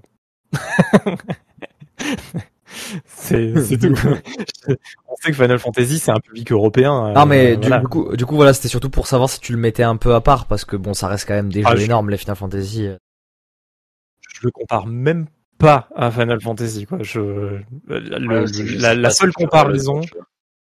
Ouais voilà, la seule comparaison que je peux faire c'est c'est juste un peu le combat à du FF15 parce que c'est beaucoup plus dynamique, il euh, y a pas de tour par tour, tout ça quoi, voilà, il y a pas mais il euh, y a même pas de quoi surprendre en fait l'ennemi ou autre quoi. Genre quand les ennemis sont sur direct, la map, en fait, tu, tu, tu peux attaquer. Tu fonces dessus eux, ouais, tu fonces Donc, dessus eux et eux ils te foncent dessus on... et puis ça en combat et puis après tu, En fait, ça ça combat, ça déborde même sur le ARPG quoi. En fait. Ah presque, ouais un peu presque, ouais. Et, fouiller dans l'univers est hyper intéressant d'ailleurs. Ça, euh, j'ai pas dit, mais euh, dans, dans dans les zones, euh, on peut aller un peu tout droit, machin, et passer à côté de plein de trucs finalement, tu vois. Alors que si tu explores un peu, que t'es un peu curieux, machin, bah tu peux trouver des nouvelles recettes, tu peux trouver genre plein de monnaies, des machins, enfin des ressources, etc. dans des coffres. Il faut être curieux quoi et il faut être curieux et, on n'a pas l'habitude dans le JRPG d'avoir cette curiosité là parce que là c'est carrément genre il y a une sorte de petite falaise et tu sautes dans la rivière qui est en bas et tu peux nager dans la rivière et dans la rivière tu trouves euh, une sorte de grotte qui est sur le côté de la rivière que tu voyais pas d'en haut. Euh, tu vois et c'est une exploration qu'on n'a pas l'habitude en tout cas dans le JRPG et là ils le font et ça marche très bien, ça marche très très bien. Ça fait plaisir en tout cas. Ça fait vraiment plaisir. Et on, et on se fait kiffer à, à justement euh, pouvoir nager, euh, pouvoir grimper sur des, euh, sur des plantes, etc. Et, et, aller fouiller un peu dans, dans cet univers. Quoi. Ça, c'est, ça aussi, ça marche très très bien. Voilà, Tales of Arise. Très cool. Et il s'est vendu déjà à plus d'un million d'exemplaires, hein, donc il marche ah, bien. Donc, ça a l'air d'être un sacré carton pour, dans la niche du JRPG. ça a l'air d'être un sacré carton. Quoi. Ah ouais, là, bah, plus d'un million d'exemplaires, euh, c'est euh, oui, c'est très bien déjà. c'est très bien. Surtout en ce début d'année, euh, c'est pas mal. Vraiment pas mal. Voilà. Et après, il y a beaucoup de cosmétiques à acheter, machin, dans les boutiques. Ils spamment un peu. Enfin, il y a toujours écrit DLC dans tous les menus du jeu que vous, par vous allez parcourir. Il y, a un, y a un petit truc avec écrit DLC. Ah, alors, ils veulent te vendre des costumes. Voilà. Ah, Mais bah. euh, t'es pas obligé de les acheter les costumes. Voilà. Euh, voilà. Et dans la boutique, il y a aussi des packs, je crois, qui aident un peu à gagner plus d'XP machin. Honnêtement, euh, vu que le jeu est déjà pas compliqué, si t'achètes un pack pour gagner plus d'XP, à mon avis, t'es niveau maximum que t'as pas fait la moitié du jeu, quoi. Parce que je sais pas. Euh, mais bon. Ça, c'est un truc, euh, pour revenir au truc des cosmétiques, j'ai jamais compris l'intérêt des cosmétiques dans les jeux solo. Moi, ça me dépasse. C'est euh, bah. dans, le, dans les jeux multi, euh, je veux bien, tu sais, t'as, le côté un peu, euh, un peu, eh, regardez, moi j'ai ce skin ultra rare, machin et tout, mais dans ton jeu solo, à part les c'est des streamers ou quoi, tu vas le montrer à qui ton skin Ah mais surtout qu'en plus là, dans le jeu, tu peux déjà te faire beaucoup kiffer parce qu'en fait tous les items ont des skins et après si l'item par exemple tu le veux plus parce que t'as un item qui est mieux, tu peux quand même garder l'item en skin. Tu vois, derrière, t'as ton item qui est plus performant et tu gardes ton vieil item que dont tu aimais le skin et tu le gardes que en skin, tu vois. Ça c'est cool ça. Donc tu peux vraiment te looker comme tu veux, quoi, vraiment. Ça c'est Il y a un côté look qui est, qui est, qui est bien, bien stylé. Voilà. et eh ben, euh, et eh ben, qui fâche. Euh, fâche, euh, non, non, pas qui fâche, mais moi, je pense qu'on va les diviser peut-être. On va parler de Battlefield et de Call of, les deux euh, les deux titans euh, FPS de cette fin d'année. Euh, on a pu tester la bêta donc de, des deux. Tout à l'heure. Enfin, Kanata a plus testé que nous, mais. Ouais, j'ai joué tout l'après-midi. j'ai joué tout l'après-midi. mais mais on va commencer par Call of parce qu'on a joué tous les trois. Donc on va on va parler de ce Call of. On a joué tous les trois aussi, mais moins longtemps. Ouais, on a, on a plus joué à Call of parce que la bêta a eu lieu il y a, il y a une semaine, donc on a, on a fait toute la durée de la, de la bêta. Et là, Battlefield, c'est la première journée. Là, aujourd'hui où on enregistre, c'est la première journée de la bêta en early, quoi. Donc, euh, donc euh, voilà, on, a pu, euh, on a pu faire quelques maps, mais, mais on n'a peut-être pas autant poussé le sujet. Mais bon, on va en discuter, c'est pas, c'est pas grave. Call of, Vanguardo. Vanguardo eh ben, Je sors de Tales of là, donc je suis encore un peu dans, dans le Japon. euh, seconde Guerre mondiale. Euh, là, on a pu tester donc que le multi, hein, évidemment. On n'a pas testé euh, rien du solo. On a vu des images du solo quand même, mais euh, bon, euh, on attendra d'y jouer pour en parler. On va parler que du multi, quoi qu'il arrive. Sur BF, il y a que du multi, il n'y a pas de solo. et donc là, sur Code, on va parler aussi du, du, du, du multi. Et il euh, y avait quoi? Il y avait quatre maps. Euh, il y avait plusieurs modes de jeu. Il y avait qu'un mode de jeu. Il y, avait, euh, il y avait cinq modes de jeu, quatre maps, euh, plusieurs opérateurs, mais bon, ça c'est du skin, donc pas très important. Et surtout, devait y avoir au moins 15, 15 armes, je pense, facilement. Peut-être un peu plus. Un bon panel pour tester. Voilà. Et tout pouvait se monter au level 30, que ce soit le niveau du perso ou le niveau des armes. Donc euh, qu'est-ce que t'en as pensé Dis-nous. Allez. Bah moi en tant bah, maintenant euh, en tant que je suis en train de redevenir un un, un Call of Duty addict un alcoolique de Call of Duty, c'est-à-dire que tu t'es pas en train de devenir parce que depuis qu'on a commencé le podcast, avant t'étais déjà addict. Euh, ouais, mais trois ans que t'es addict. Oui, c'est oui c'est ça, oui c'est ça. Mais euh, c'est c'est surtout que euh, moi j'avais beaucoup joué à Call of Duty pour refaire l'historique, hein, vite fait. Euh, moi j'avais beaucoup joué à Call of Duty à l'époque euh, bah, de Code 4 et Modern Warfare 2. Euh, et et après, à partir de Black Ops, j'avais laissé tomber parce que ben à l'époque je me disais ben en fait je, rachète le même jeu tous les ans, genre ça me plaît plus. Voilà quoi, j'avais une espèce de prise de conscience et je suis en train de retomber dans les travers de racheter le même jeu, même si c'est pas exactement ça, on va en parler. Mais euh, et parce que la formule Call of Duty a réussi à se renouveler depuis euh, Modern Warfare 2019 et et pour pour le mieux et maintenant ça reste, enfin ça a jamais été des mauvais jeux les Call of, mais c'est des c'est des très bons jeux, c'est des bons c'est des bons jeux voire très bons jeux quoi. Donc euh, moi pour donner un peu l'idée de ce que j'en ai pensé. Euh, bon, déjà, il faut dire un truc à, à Sledgehammer, c'est qu'il faut nerfer ce, ce, soleil là, parce que euh, bon, bonjour le soleil. le, soleil est une flash, quoi. Pour, ceux, pour, ceux, qui ont, pour ceux qui ont rien vu, d'ailleurs, ben, je, je, je peux, il faudrait que je le retrouve. Euh, mais je le, je le posterai. Mais il y en a qui ont carrément euh, euh, mis, fait une, une fausse image d'un atout dans le jeu et l'atout s'appelait lunettes de soleil. voilà et ça diminuait les effets du soleil. C'était terrible. je pense que vous pouvez confirmer que c'était c'était une catastrophe ce soleil. Enfin bon bref. Il euh, y, a, y, a eu, y a eu plein d'autres petits défauts dans cette bêta, mais qui, qui seront être corrigés de manière générale. Après, euh, le gameplay, c'est le gameplay de Modern Warfare 2019. Euh, Franchement, il y a rien à dire, c'est impeccable. C'est ça marche super bien, c'est super fluide. Euh, genre euh, même même si le gameplay est un peu rigide parce qu'il est un peu plus lourd, on va dire qu'un Call of Duty classique, bah justement on ressent pas cette cette rigidité dans le sens où les animations sont fluides, ça s'enchaîne bien. Euh, on a l'impression d'avoir un vrai contrôle sur l'opérateur de manière générale. Euh, quand je dis l'opérateur, c'est le, le personnage qu'on joue quoi. Et et voilà. Après, il y a plein de choses qui sont très intéressantes et qui sont des grosses améliorations par rapport au, à, à Modern Warfare parce que je, je mets Black Ops de côté parce que c'était un gameplay vraiment différent et je, je considère limite que c'est même pas les mêmes jeux quoi. Mais euh, il y a eu par exemple maintenant euh, sur les armes on peut l'équiper full. On a on on est plus limité par un nombre défini d'atouts. On peut tout équiper et on pourrait se dire peut-être que ça pourrait être un défaut parce qu'on se dit, ben, les armes dans Call of, ça n'a jamais été hyper bien, on va dire, équilibré. Il y a toujours des armes un peu méta. Euh, là, ce qui est cool, c'est que chaque accessoire apporte un vrai malus en fonction du bonus que t'as. Et comme les accessoires sont à peu près les mêmes, on va dire, sur toutes les armes, adaptées à l'arme, euh, ils font à peu près tous les mêmes bonus et les mêmes malus. Ben, on se retrouve du coup à ce que à peu près toutes les armes soient viables et que on n'utilise pas les mêmes accessoires en fonction des armes pour arriver, on va dire, à un résultat et euh, similaire par rapport au, gameplay qu'on veut avoir. C'est-à-dire un gameplay un peu plus rusher, un gameplay un peu plus euh, euh, prendre des lignes, pour pas pour pas dire campeur, mais bon, moi j'aime pas trop ce terme. On peut vraiment camper là en plus, hein. Non. On peut, on peut mettre les armes sur les, les, bordures de murs et tout, non Alors oui, alors ça c'est ça c'est pas essayé, mais alors c'est une grosse évolution, mais dans Modern Warfare 2019, on pouvait ce qu'ils appelaient monter l'arme, c'est-à-dire se caler contre un mur pour avoir une stabilité parfaite.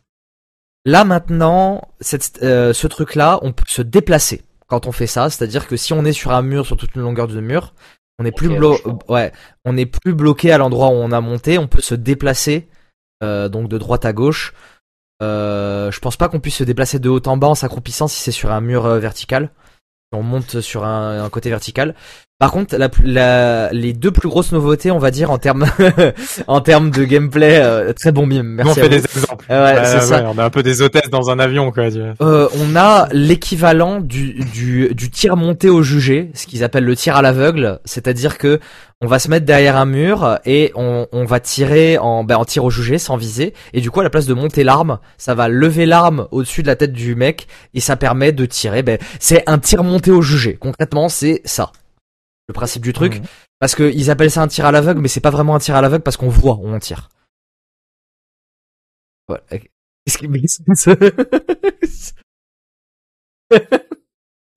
Merci les gars, je suis très très content de parler avec vous. non mais c'est pas toi, c'est à qui ah. il a le coup de barre de journée. Et, euh, et, et donc l'autre grosse nouveauté, c'est la, destruction de certains murs de l'environnement. Il y a des murs qui sont peu solides et donc on peut traverser. Et se créer des. Euh...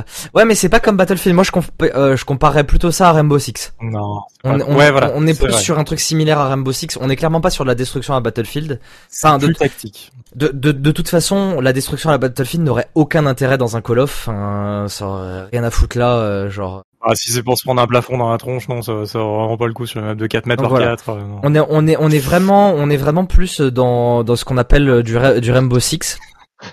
Et euh, plus aucun truc pour te cacher. Et voilà. c'est ça. ça. Call, of, Call of sans cover, ça va devenir, vite devenir chiant, hein, surtout avec les mecs qui sont campés au snipe. Un, carré vide. c'est ça. C'est une name map, quoi. T'imagines Shipment avec la destruction de l'environnement? C'est ce que je viens de dire. Ah, mais c'est ce que tu viens de dire. Ouais, mais je pensais que tu euh. parlais de pop en général. Bref. Euh, autre grosse nouveauté, on va dire, pour faire un peu le tour des nouveautés, c'est euh, ce qu'ils ont appelé le combat pacing. Euh, c'est-à-dire qu'on peut lancer n'importe quel mode de jeu avec le nombre de joueurs qu'on veut. C'est-à-dire que il y a trois, euh, on va dire, trois intensités de combat. Il y a le tactique où c'est du 6v6 classique Call of. Il y a le assaut, je crois, ouais, où c'est plus, on est plus sur des maps en mode plus 8v8, 10v10 et euh, le ce qu'ils appellent le blitz où comme ils le disent euh, bah, dans le trailer que je suis en train de montrer euh, truc toutes les maps se transforment un peu en shipment quoi.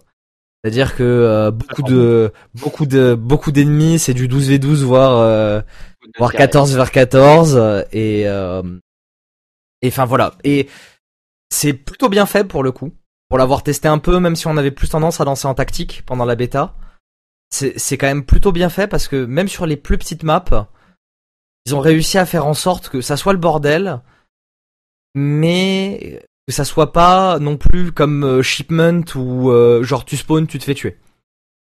Il euh, y, avait des problèmes de spawn dans la bêta, mais mais franchement, même en blitz, moi je me souviens qu'on a fait des maps en blitz et ça m'a pas plus choqué que ça, tu vois. Moi, c'est me casser les couilles clairement ces trucs de.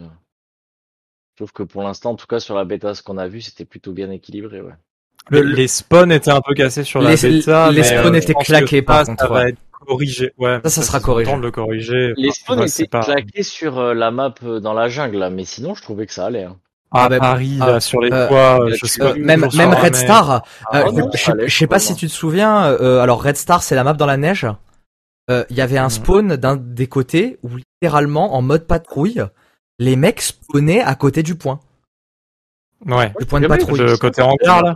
Le côté ouais. Euh, ouais, c'est ça, côté côté hangar. Et des fois, t'étais sur ton point et tu te faisais tuer parce que le mec venait de réapparaître devant toi et bah il t'a vu avant parce que toi tu faisais pas spécialement attention. En fait, eux ils spawnent un peu à l'abri alors que toi t'es obligé d'être à découvert pour arriver sur ce point-là. Donc surtout, eux, ils sont vraiment défenseurs. Et surtout, surtout ils spawnaient à un endroit où tu ne pouvais pas t'attendre à ce qu'ils arrivent parce que tu te dis il y a rien à cet endroit-là en fait. Bah Là, c'est un bout de map et machin. Et il y avait, il y avait plusieurs maps. Moi, je me suis retrouvé plusieurs fois où des mecs spawnaient derrière moi, alors que clairement, j'avais encore des ennemis devant moi, tu vois. Et enfin, il y avait, il y avait des petits soucis au niveau des spawns. Franchement, rien de, de non réglable, mais c'est vrai que ça a cassé un peu l'expérience de la bêta de manière générale. Euh, c'est vraiment cette histoire de spawn parce que bah, pour le coup, euh, Black Ops Cold War, je trouve gérer très bien les spawns. Euh, et, euh, et parce que c'est souvent, enfin moi j'ai souvent un, un, souvenir que c'est souvent sur les bêtas que c'est cassé les spawns. Ouais, ouais bah, Modern Warfare. Ouais. Modern Warfare c'était cassé aussi la bêta. Ouais. Et euh, je me demande s'ils attendent pas le retour des bêtas pour voir un peu les positionnements de spawn. Ah, mais c'est sûr. Et pareil sur BF d'ailleurs, hein, vu qu'on va en parler après. Exactement la même chose. De toute façon, c'est une bêta, c'est fait pour, hein, tu vois, ils ont fini le jeu, maintenant c'est que de l'équilibrage, du peaufinage, de, des petites réglettes. Mais, dans l'ensemble, ce Call of, pour moi, c'est un très bon cru. Après, on aime, on n'aime pas l'époque Seconde Guerre mondiale, moi j'adore ça. Moi, je, euh... Eh, en fait, moi, les, gens, ils sont encore dans cette optique de se dire, oh, il y a trop de jeux Seconde Guerre mondiale qui sortent, mais en fait, pas du tout. En fait, j'ai l'impression que les gens qui disent ça, c'est les gens qui n'ont pas connu l'époque où on se retrouvait vraiment, où on avait 4 ou 5 FPS, où les, les FPS, en fait, c'était que des FPS Seconde Guerre mondiale, même en fait, hein, à une époque. On avait vraiment que ça. Hein. 90 2000. Euh, genre, genre, d'ailleurs, le, le, le, premier qui a réussi un peu à, à se défaire, sans parler de Counter Strike parce que Counter Strike c'est un peu à part, et qui a réussi un peu de se défaire de ça, c'était Battlefield 2 et Code 4 en fait. Hein. C'était les premiers à, à s'être un peu défaite justement de cette ambiance Seconde Guerre mondiale et d'apporter du moderne. et là voilà, là, voilà, on est dans un truc où justement on est plus on est plus saturé par la Seconde Guerre mondiale. Ça fait, moi je trouve que ça fait plaisir d'avoir de temps en temps un jeu Seconde Guerre mondiale quoi. Ça fait méga plaisir. On a eu on a eu BF 5 BF5 et la, et la même année il y avait eu euh, Call of Duty World War 2 mais si tu prends dans l'histoire de l'essence Call of Duty ça fait 4 ans qu'il n'y a pas eu de Call of Seconde Guerre mondiale tu vois enfin un Call of Duty Seconde Guerre mondiale tous les 4 ans moi franchement ouais, euh, c'est pas trop quoi. c'est clair euh, non mais surtout que là il est il est très beau hein. on, on en a pas parlé de la beauté du truc mais et encore on est en multi en multi en général c'est un peu moins beau que, que le solo. Euh, c'est très très très beau visuellement quoi. Et là le solo, on sait qu'on va avoir du RTX et compagnie. Euh, ça va envoyer du lourd quoi. Hein, peut-être pas du RTX, peut-être du ah, le. Annoncé, Alors hein ben non justement, euh, ils ah sont plus en partenariat avec Nvidia et ils utiliseraient du coup les euh, les euh, ben, il y aurait pas le DLSS mais du coup il y aurait l'équivalent d'AMD et pareil pour le RTX et euh, qui est un équivalent qui est compatible aussi avec carte Nvidia. C'est-à-dire que c'est un ray tracing pour tous. Et du, du coup, ça ah. serait, du coup, c'est mieux pour eux parce qu'en plus, vu qu'ils bossent sur console et que, et que console, console, c'est le, c'est le ray tracing AMD vu que c'est des puces AMD, ben, euh, c'est plus facile pour eux. Mais il y aura du ray tracing et du, euh, du dynamic super sampling, mais pas celui d'Nvidia. Normalement. Okay, Ce qui a été trouvé dans les fichiers du jeu. Oui, tant qu'il y en a, voilà, c'est l'essentiel. Mais euh... oui, ça, va, ça va être très stylé. Ça va être, euh, ça va et, être quand même. Et franchement, moi, j'ai pas trop compris. Il y a beaucoup de gens qui disaient ouais, c'est moche. Alors, ok, c'est peut-être pas le jeu le plus beau que j'ai vu de toute ma vie euh, et tout, mais c'est loin d'être moche. C'est même, c'est même, c'est même plutôt joli. Moi, je trouve ça joli. Surtout le, le bout de campagne solo qu'on a vu. Enfin, le bout de campagne solo qu'on a vu. Il, moi, je ah, trouve magnifique. Vraiment, J'attends vraiment de, de, voir le solo pour juger parce que là, le multi, en plus, euh, on mettait tout en faible. Déjà, je trouvais que tout en faible, le jeu était, était très joli. Ouais. Euh, donc, euh, franchement, le solo à fond, j'attends de voir hein, parce que.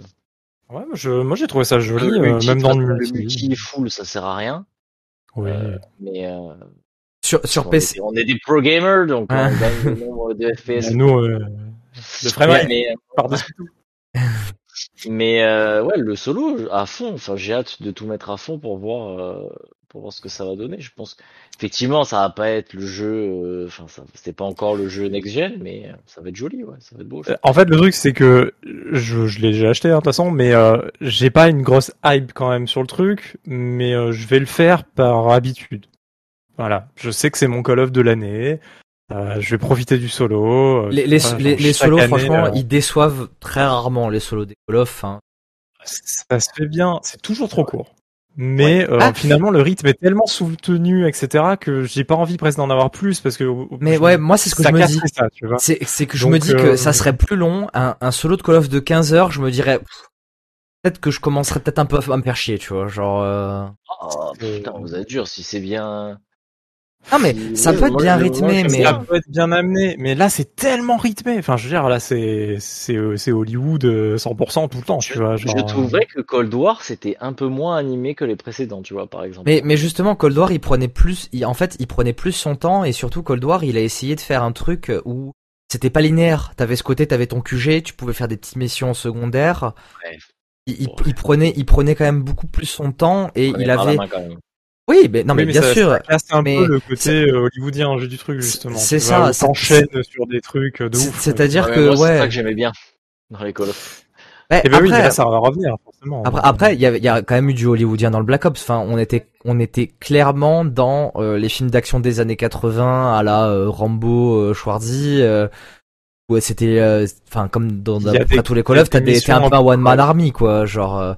mais oui, y a, ils ont essayé de faire un peu d'infiltration. Et moi, en vrai, euh, ça m'a ça m'a pas déplu parce que j'ai eu cette impression avec Cold War de revenir un peu au si vous vous souvenez dans l'émission des anciens Medal of Honor où, où t'avais des missions des fois tu te déguisais en euh, en allemand et tu et tu t'infiltrais jusqu'à ce qu'il y ait euh, que ça parte en couille et voilà et il y a une mission comme ça dans Cold War la mission dans le KGB là et j'ai trouvé ça hyper réussi tu vois par exemple et pour moi alors ouais c'était peut-être pas genre classique Call of, mais du coup ça changeait un peu de la formule et en fait j'étais contente de trouver ça en fait.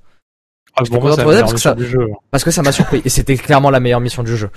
Surtout, Moi, surtout trouve quand t'es un, hein, à surtout quand t'es un, un peu fan de l'univers Call of.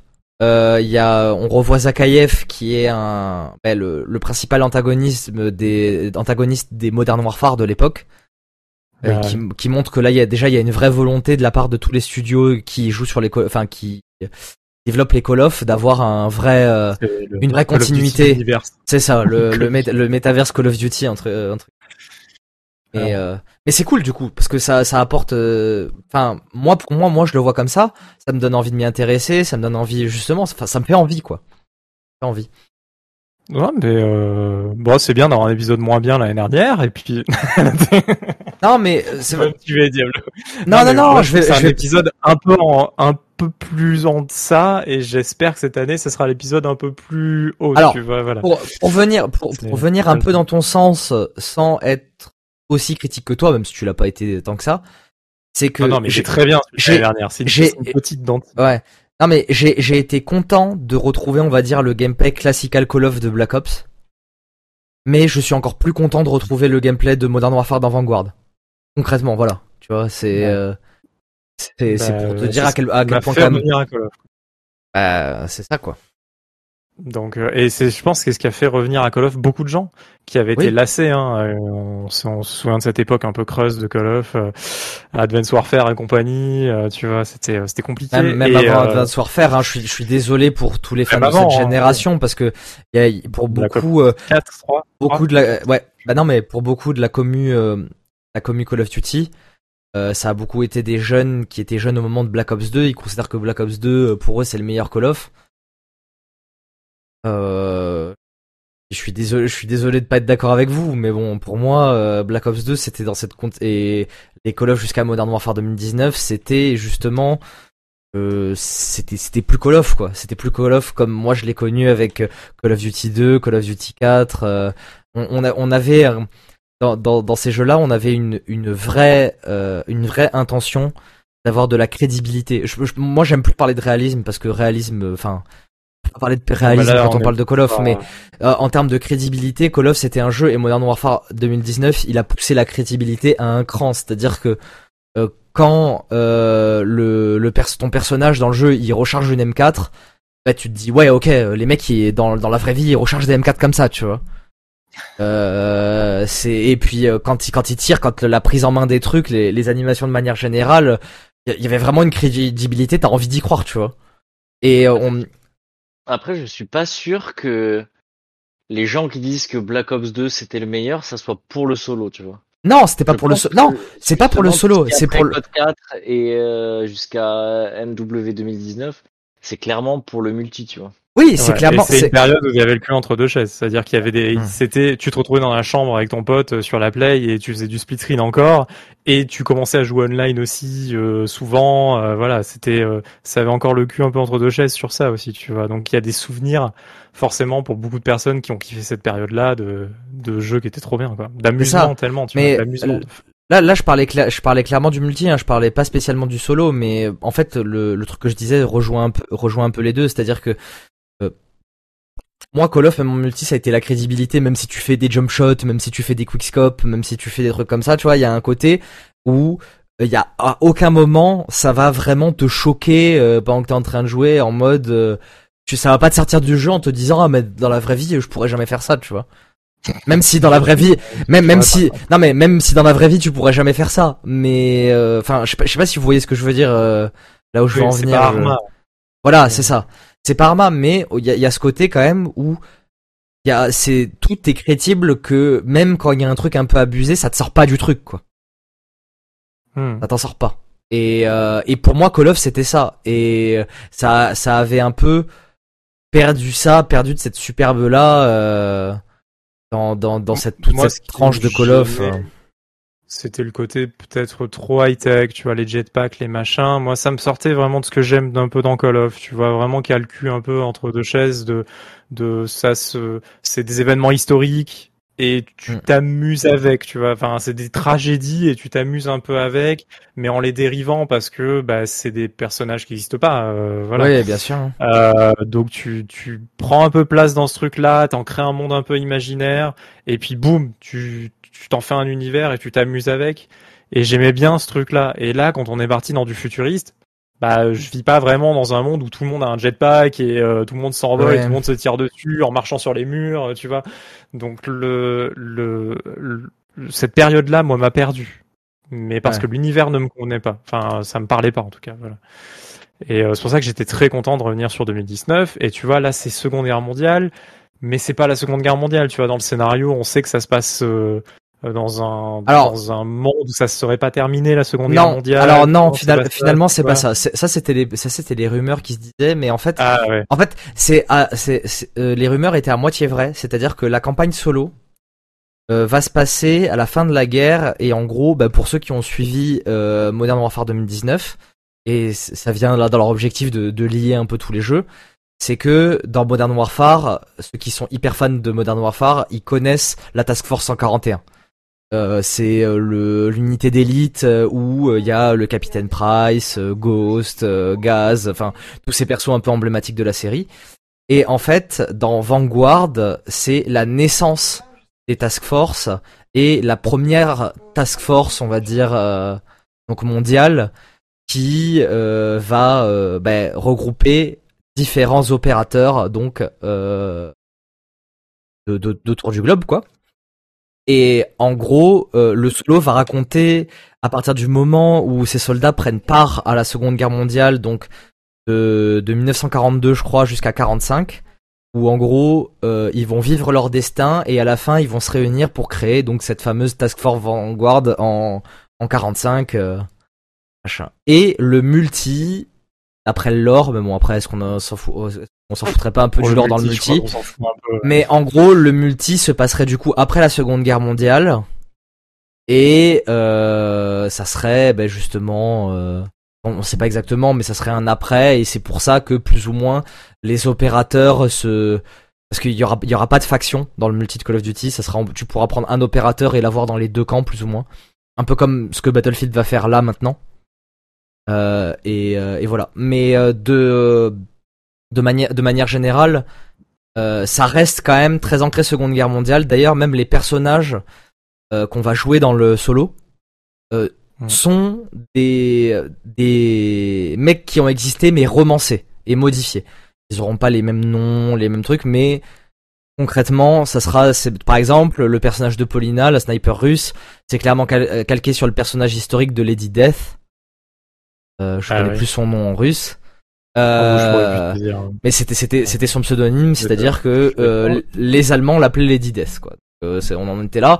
Euh, et en gros, euh, cette meuf, euh, c'est elle qui a le plus de euh, de morts confirmées euh, sur toute sa carrière militaire, euh, et elle est même pas morte pendant la guerre. Elle est morte bien après. et euh, et je sais plus où on voulait en venir avec euh, avec cette Ouais. histoire euh, de réalisme. Mais Ça, euh, ça serait pas. Ah non, c'est pas, c'est pas elle, si peut-être. Ludmila euh, c'est ça, Pavlichenko. c'est ça. Voilà. Il y a un très bon film qui s'appelle Résistance euh, sur elle. Voilà. Un- Et, et donc il y a, y a, y a donc les, les trois autres opérateurs par exemple seront calqués pareil sur des personnages euh, des personnages qui ont existé, enfin des personnes qui ont existé, pas des personnages.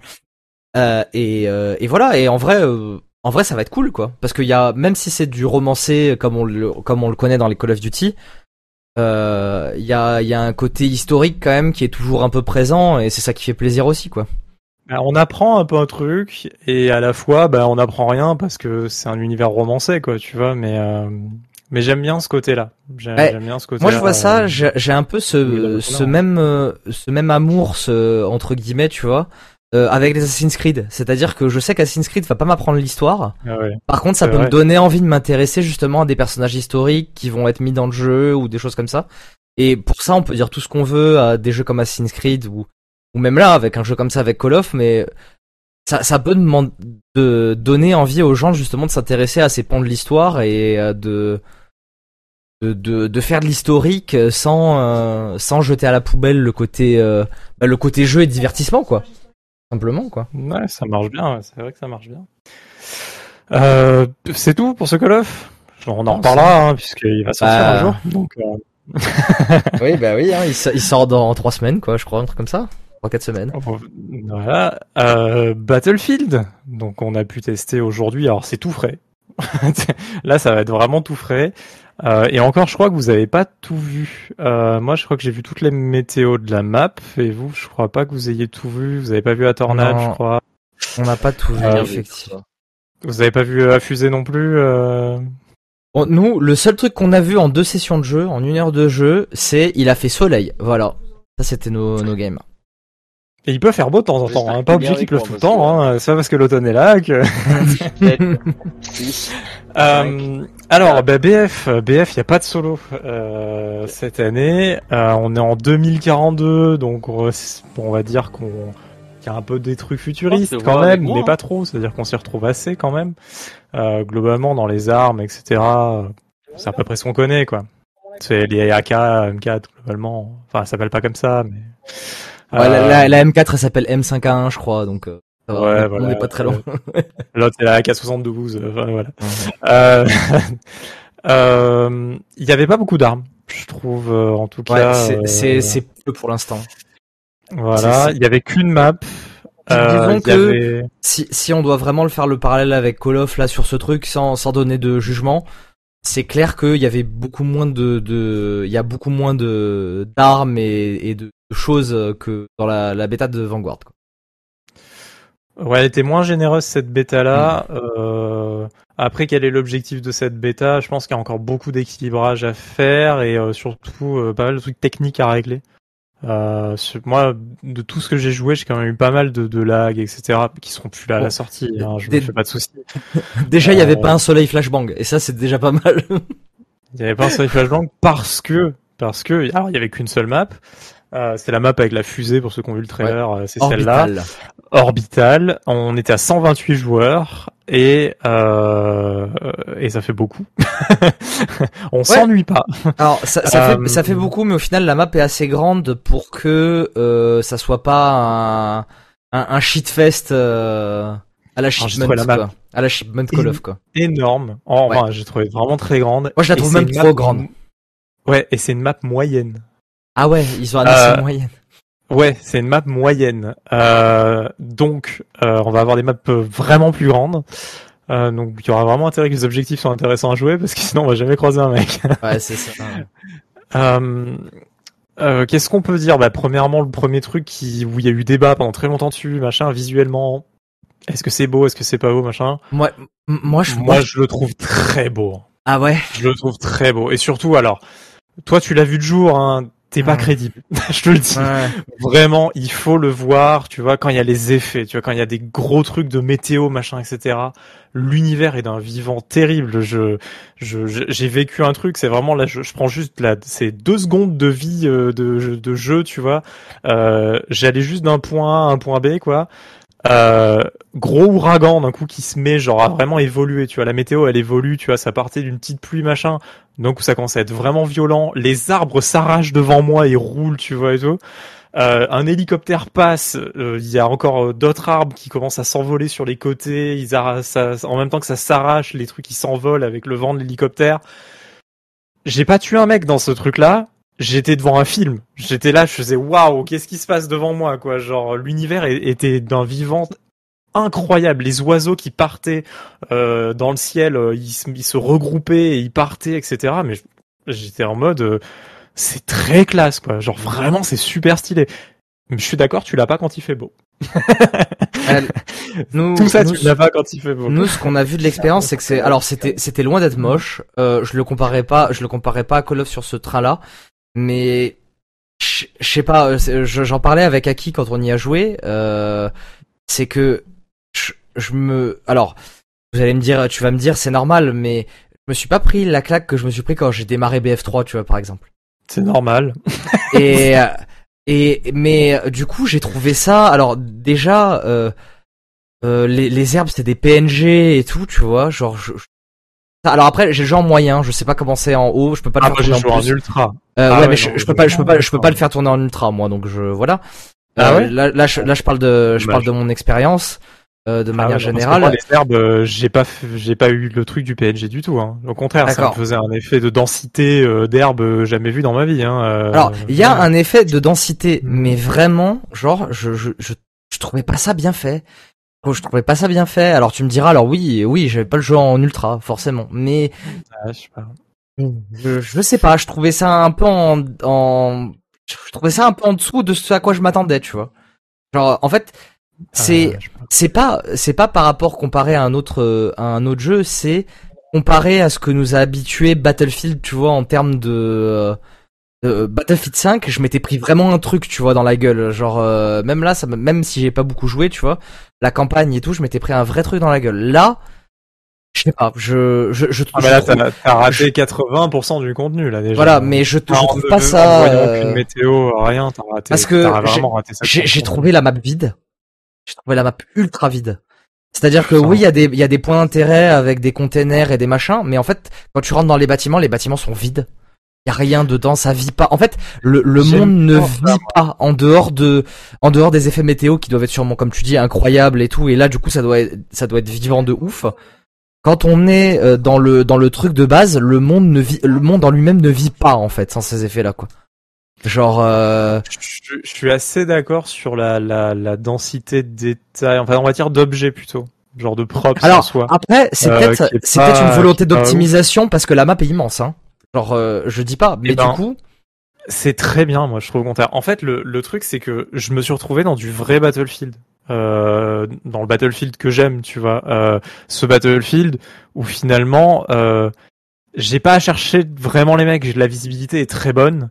Ah, euh, même s'il pleut avec des gouttes, machin, etc. sur la gueule, même avec un arbre qui traverse ton écran, euh, tu vois bien les mecs. Et, euh, et je pense que en fait cette visibilité là, elle existe pour un seul truc, c'est que justement c'est un peu vide. Mais c'est c'est pas grave que ça soit vide ça aide vraiment au gameplay, ça aide au, dynamisme et au fait de de pas se sentir un peu piégé comme je l'ai été beaucoup, je trouve, dans dans BF1 euh, ou BF5 où euh, où j'avais du mal à distinguer, tu vois, les soldats avec la boue, machin, quand les mecs sont accroupis au milieu du truc, j'ai j'avais cette difficulté tout le temps de, tu vois, les mecs campaient vachement et tout, c'était compliqué. Là, euh, bah, je crois que la plupart des campeurs que j'ai pu trouver, je les ai assez facilement délogés parce que ils ont, ils travaillent super bien le level design de d'à peu près tous les bâtiments pour pas que ça soit campable. Euh, ou pas trop, en tout cas au minimum possible, quoi. Voilà, tu vas, peut pas faire de miracle. Après, euh, il y a forcément des coins dans une pièce, quoi, qui est carré, mais mais euh, mais c'est très bien foutu dans ce truc-là, surtout avec les destructions les destructions, en fait, elles vont permettre d'ouvrir justement des angles de camp. Donc, en fait, si t'as un mec qui a campé un peu une fois et que toi t'as lancé une grenade, bah, t'as un peu cassé cette camp-là, le mec ne s'y remettra pas. Euh, donc ça, j'ai trouvé que ça marchait assez bien sur ça. C'est pas, encore une fois, euh, la destruction qu'on aurait pu attendre encore mieux, où vraiment tout peut se détruire et tout. Non, le bâtiment restera debout. Euh, ça fera des trous dans les murs et le bâtiment restera debout. Euh, c'est positif ou négatif, je sais pas. Moi, je trouve ça me dérange pas en tout cas, euh, voilà. Mais parce que j'attendais pas une destruction totale de la map, tu vois. Je trouve, euh, je trouve que si si on arrive un jour à un stade où tout est vraiment tout destructible, je pense qu'on finira toutes les games avec des maps où il y a rien. Oui, je suis d'accord. Mais c'est, c'est, c'est pas intéressant. un peu le cas sur Bad Company 2 Le 4 ou le, ou le 5 ah non. non, Bad Company 2, justement, tu pouvais pas détruire, euh, ça fait un peu comme... Non, tu détruisais pas les bâtiments. Mais il y en avait un où tout était destructible, c'était leur argument d'ailleurs, en disant euh, tout était destructible. Et c'est vrai qu'à la fin des games, tu te retrouvais avec des maps... Euh, bah, je crois que c'était dans Battlefield 1. Je crois que c'était dans Battlefield 1 en vrai. Ouais. ouais, je crois aussi. Moi, moi c'est celui que j'ai préféré à Battlefield 1. Hein. C'est celui que j'ai le plus joué ces dernières années, euh, personnellement. J'ai le plus détesté, putain. Moi j'ai bien aimé euh, BF1. Il y avait pas d'armes, il y avait. En fait, moi ce que j'ai bien aimé dans BF1, c'était c'est ce qui me gêne dans les c'est ce qui me gêne dans les Battlefield, mais peut-être et là là je le dis totalement honnêtement, je suis peut-être plus la cible euh, des Battlefield, c'est que euh, les euh, les un mec en véhicule n'était pas quasiment invincible comparé à une infanterie. C'est-à-dire que peu importe la classe que tu promets, tu pouvais, tu pouvais te démerder face à un véhicule.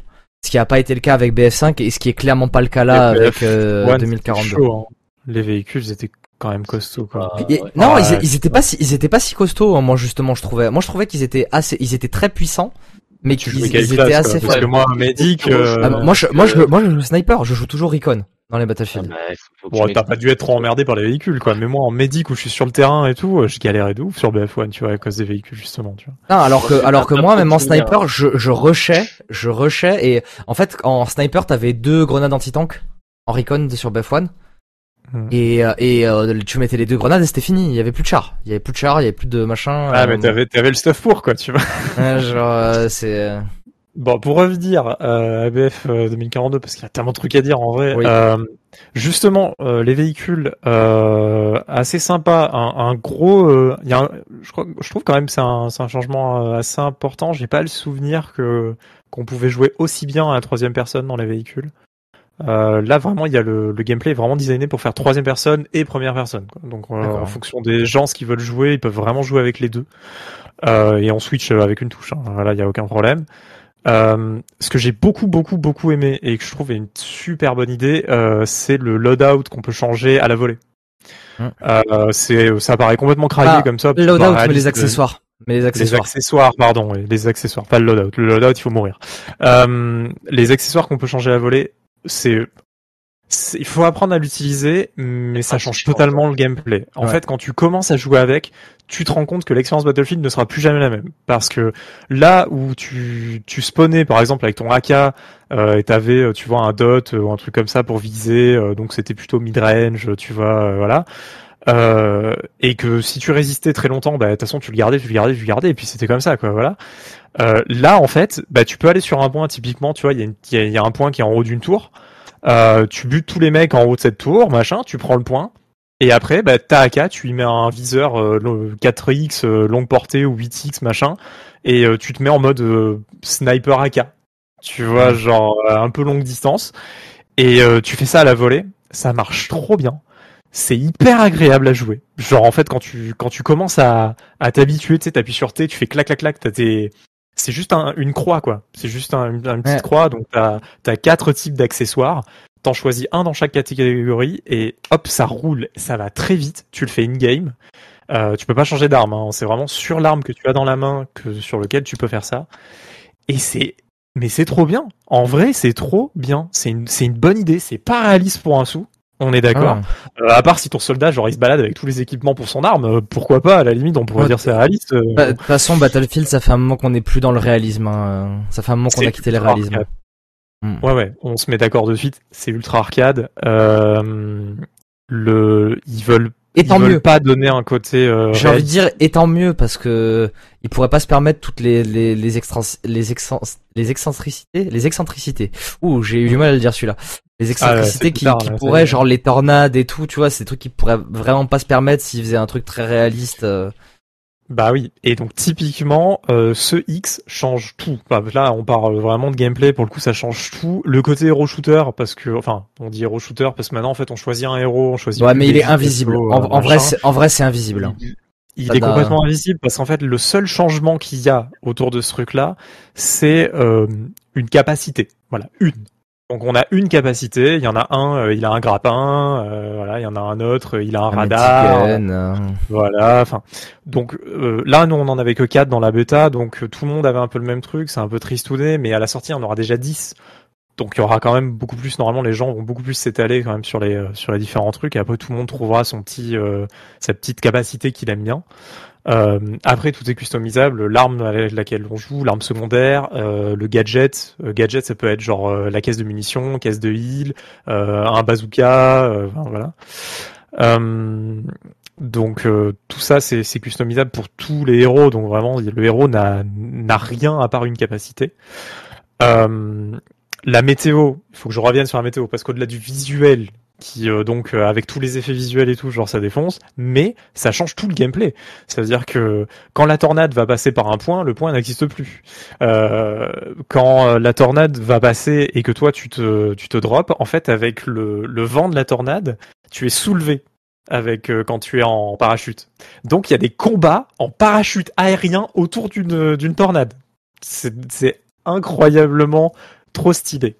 Je sais pas si c'est le meilleur gameplay de tous les temps, mais je trouve ça tellement classe d'être Ouais. à 30, 40 autour d'une tornade, parce que surtout là, tout le monde avait envie de l'avoir, la tornade. Donc on Ouais. s'approchait de la tornade, on lâchait un peu les points.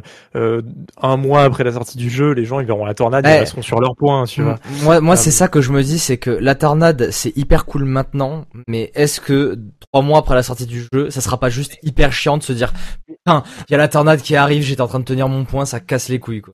Exactement la même chose que les événements sur BF4. C'était trop bien au début et après ça cassait les couilles. à Mais les le événements monde. étaient statiques sur BF4. Là, l'événement, il est dynamique, tu vois. Et, euh, et tout comme la, la montgolfière, la, euh, pas le montgolfière, le Ouais. dirigeable qui Oui, le tombait dirigeable et qui de tombait BF1. à différents endroits. Et donc, en fait, il était capable de détruire, tu vois, justement, euh, différents points qui étaient euh, tenus peut-être pendant longtemps et donc de retourner un peu les situations, machin, etc.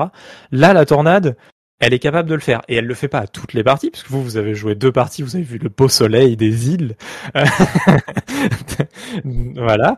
Alors que moi, la tornade, je l'ai vu qu'une fois, par exemple, de toute façon, et j'ai joué euh, 8 maps, 9 maps, 10 maps peut-être en tout, et je l'ai vu qu'une seule fois. Euh, donc en fait aussi, tout est dynamique. Pas à chaque fois vous allez vous taper la, la tornade, pas à chaque fois vous taperez la pluie, et ou pas à chaque fois vous taperez le soleil. Donc en fait aussi, il y a ce côté dynamique là, et c'est qu'une map avec son panel de d'effets, d'événements. En fait, toutes les maps auront leur événement propre à chaque map vraiment quoi. Euh, Il y aura pas une, une tornade sur toutes les maps quoi. Voilà, c'est pas c'est pas le but euh, non plus quoi. Euh, là, il y a la tornade et il y a la fusée. La fusée, elle peut être détruite ou pas. Euh, en fait, euh, globalement, si elle est pas détruite, euh, elle part juste en l'air et machin. Mais par contre, si elle est détruite, il y a carrément des morceaux de fusée qui partent sur le champ de bataille un peu partout autour, euh, machin. Ça fout un bordel de ouf. Euh, mais ça aussi, je l'ai vécu qu'une fois et moi, j'étais pas vraiment dans le range de la fusée qui a explosé, donc euh, je me suis pas pris un bout de fusée dans la gueule. Mais euh, mais il y a des mecs qui se prennent des bouts de fusée dans la gueule, quoi. Euh, mais parce qu'ils sont plus proches. Il n'y a pas d'injustice, on va dire. euh, euh, tu la vois partir la fusée, t'as un mec dans les coms qui te dit attention, la fusée va décoller, tu vois. Donc tu, tu sais tout ce qui va se passer. D'ailleurs, il y a un truc que j'adorerais faire sur la map. Euh, sous la fusée, il y a les cheminées qui permettent d'évacuer euh, les flammes, machin, etc. J'adorerais me mettre dedans cette cheminée pour voir si les flammes vont, dégâts. pour voir si les flammes vont faire. euh. Ouais. Ouais, mais j'aimerais bien voir s'il y a les flammes à l'intérieur des conduits. Ah bah ouais, ouais, j'aime- j'aimerais bien. Tu vois, j'aimerais bien voir ce truc-là, si on peut se mettre dedans juste pour se prendre dans la gueule des flammes de fusée. Quoi. Euh, c'est euh, c'est très dynamique. En fait, euh, ça marche assez bien. Mine de rien, euh, bah, on en parlait en off. euh, on avait très peur que les gens aillent pas trop sur les points et tout. Euh, là, en fait, sur la map, la manière dont on drop et tout, c'est tellement dynamique, c'est tellement rapide. Euh, J'ai toujours vu des mecs sur les points, batailler les points. Ça a beaucoup tourné, ça tourne, ça tourne, ça tourne, ça tourne. Et sur toutes les games que j'ai fait, je me suis jamais fait imploser. Jamais. Euh, je me suis pas pris 100-0 quoi. Voilà. Je dis pas que ça peut pas exister.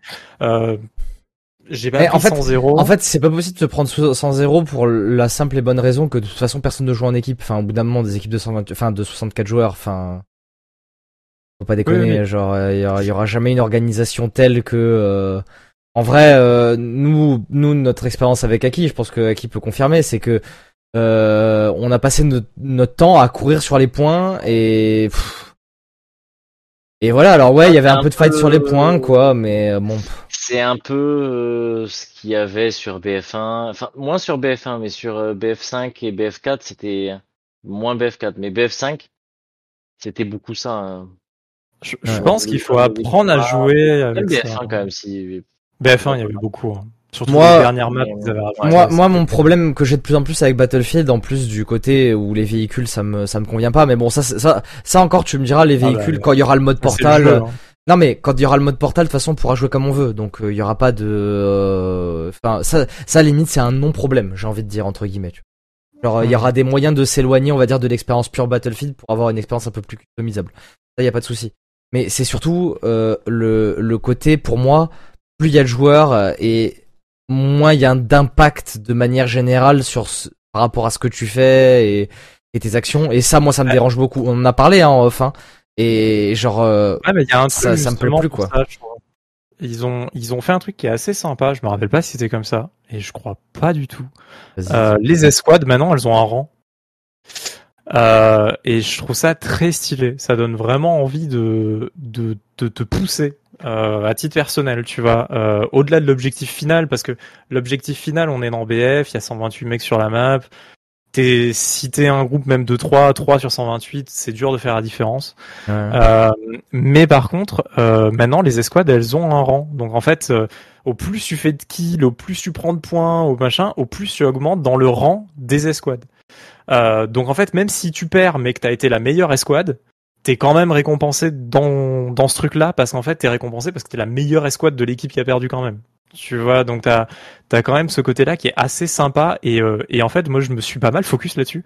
Euh, quand j'ai découvert ce truc-là, je me suis dit putain trop bien, attends je suis dans, je suis troisième et tout, faut qu'on fasse plus de kills et tout. Alors après je, je spawnais plus sur mes potes, euh, on pingait des points plus, euh, tu vois, je me suis mis à pinguer des points. J'ai de après les autres pinguaient aussi des points et on se parlait pas, hein, tu vois, genre on était vraiment, euh, genre j'étais avec des, des mecs que je connaissais pas.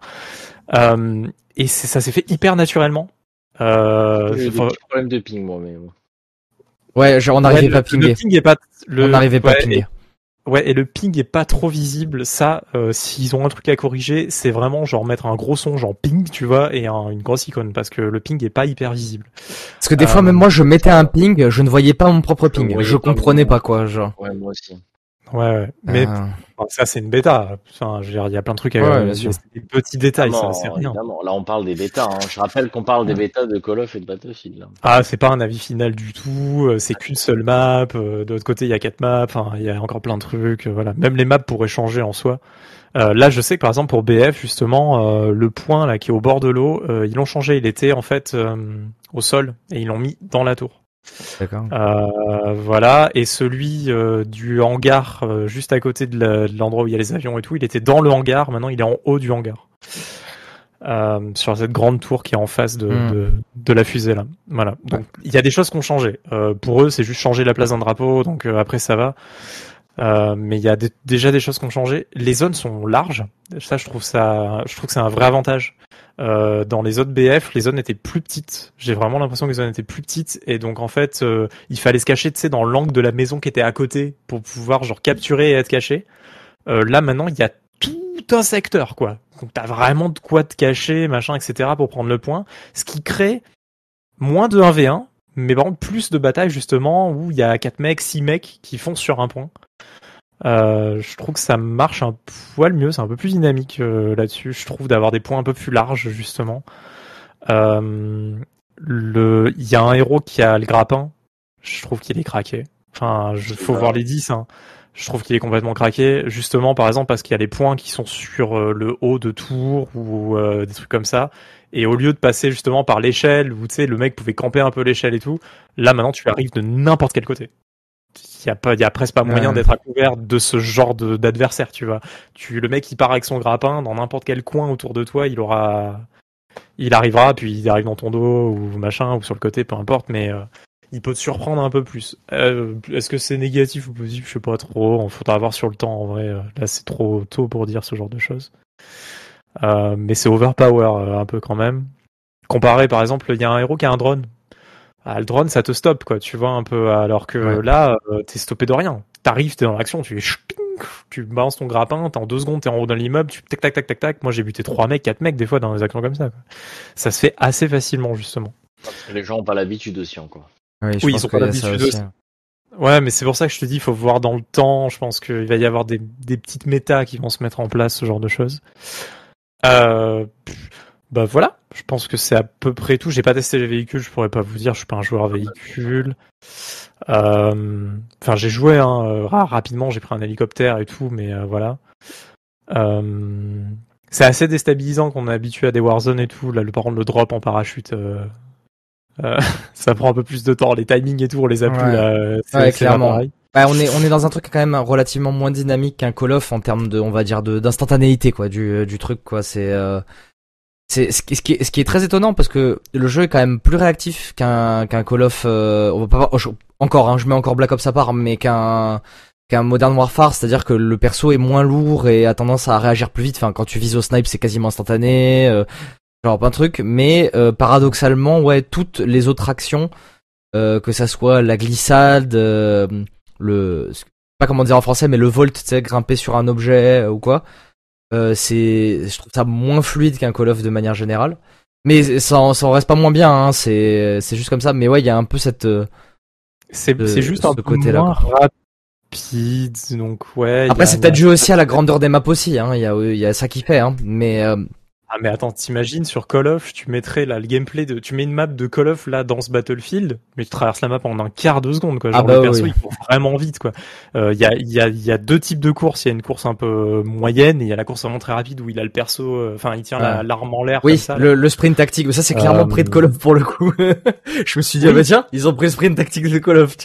Et il est infini. Genre, tu peux traverser Ouais. la map entière euh, en sprint comme ça. D'a- euh, D'ailleurs, j'ai pas, j'ai pas compris pourquoi il y a les deux parce que ouais, le, le principe dans Call of, c'est que le, t'as pas de, t'as pas de stamina pour le sprint. Donc j'ai pas compris pourquoi il y avait les deux. Je, je sais pas. moi, je pense dans les bâtiments et puis quand tu après tu vises, ça prend plus de temps. Ouais, ça doit être ça, effectivement. Oui. Effectivement. Donc il y a, y une to fire, notion, euh, ouais. Donc soit tu tu dis ouais je vais traverser ce, ce- cette grosse zone tu vois un peu vide machin parce que je vais vers un point où il y a une grosse baston et donc tu vas à, tu vas à fond et tu prends le risque. Tu vois que s'il y a un mec qui te prend un peu sur le côté, bah t'es un désavantage tu vois au niveau du timing. Euh, je pense qu'il y a ce genre de truc. Et puis à l'intérieur des bâtiments, tu tapes pas des gros sprints, au contraire, tu tapes des petits sprints pour euh, bah, déloger des mecs qui pourraient te camper ou machin.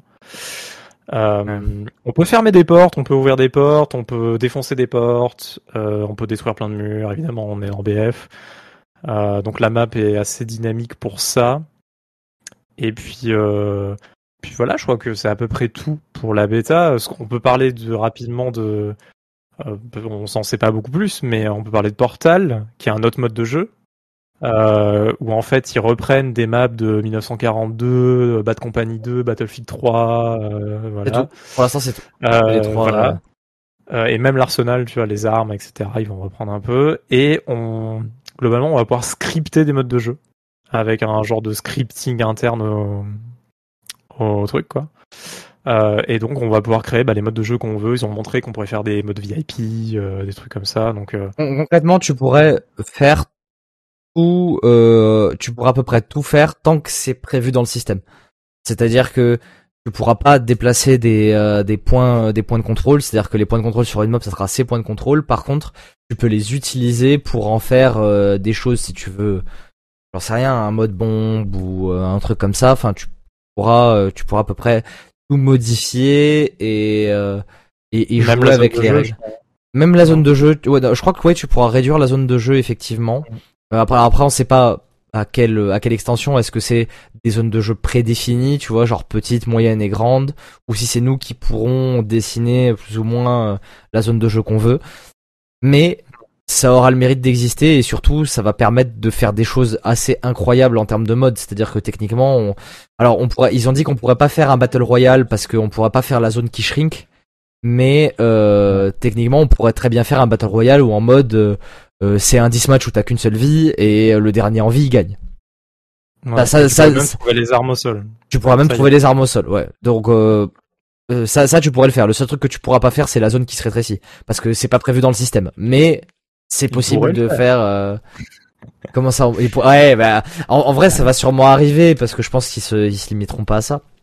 Mais, mais de toute façon, ils ont dit hein, qu'ils allaient faire des ajouts de, de systèmes en plus de d'univers entre guillemets parce que pour l'instant, bah, oui, parce que ils appellent les jeux dispo dans Portal des univers.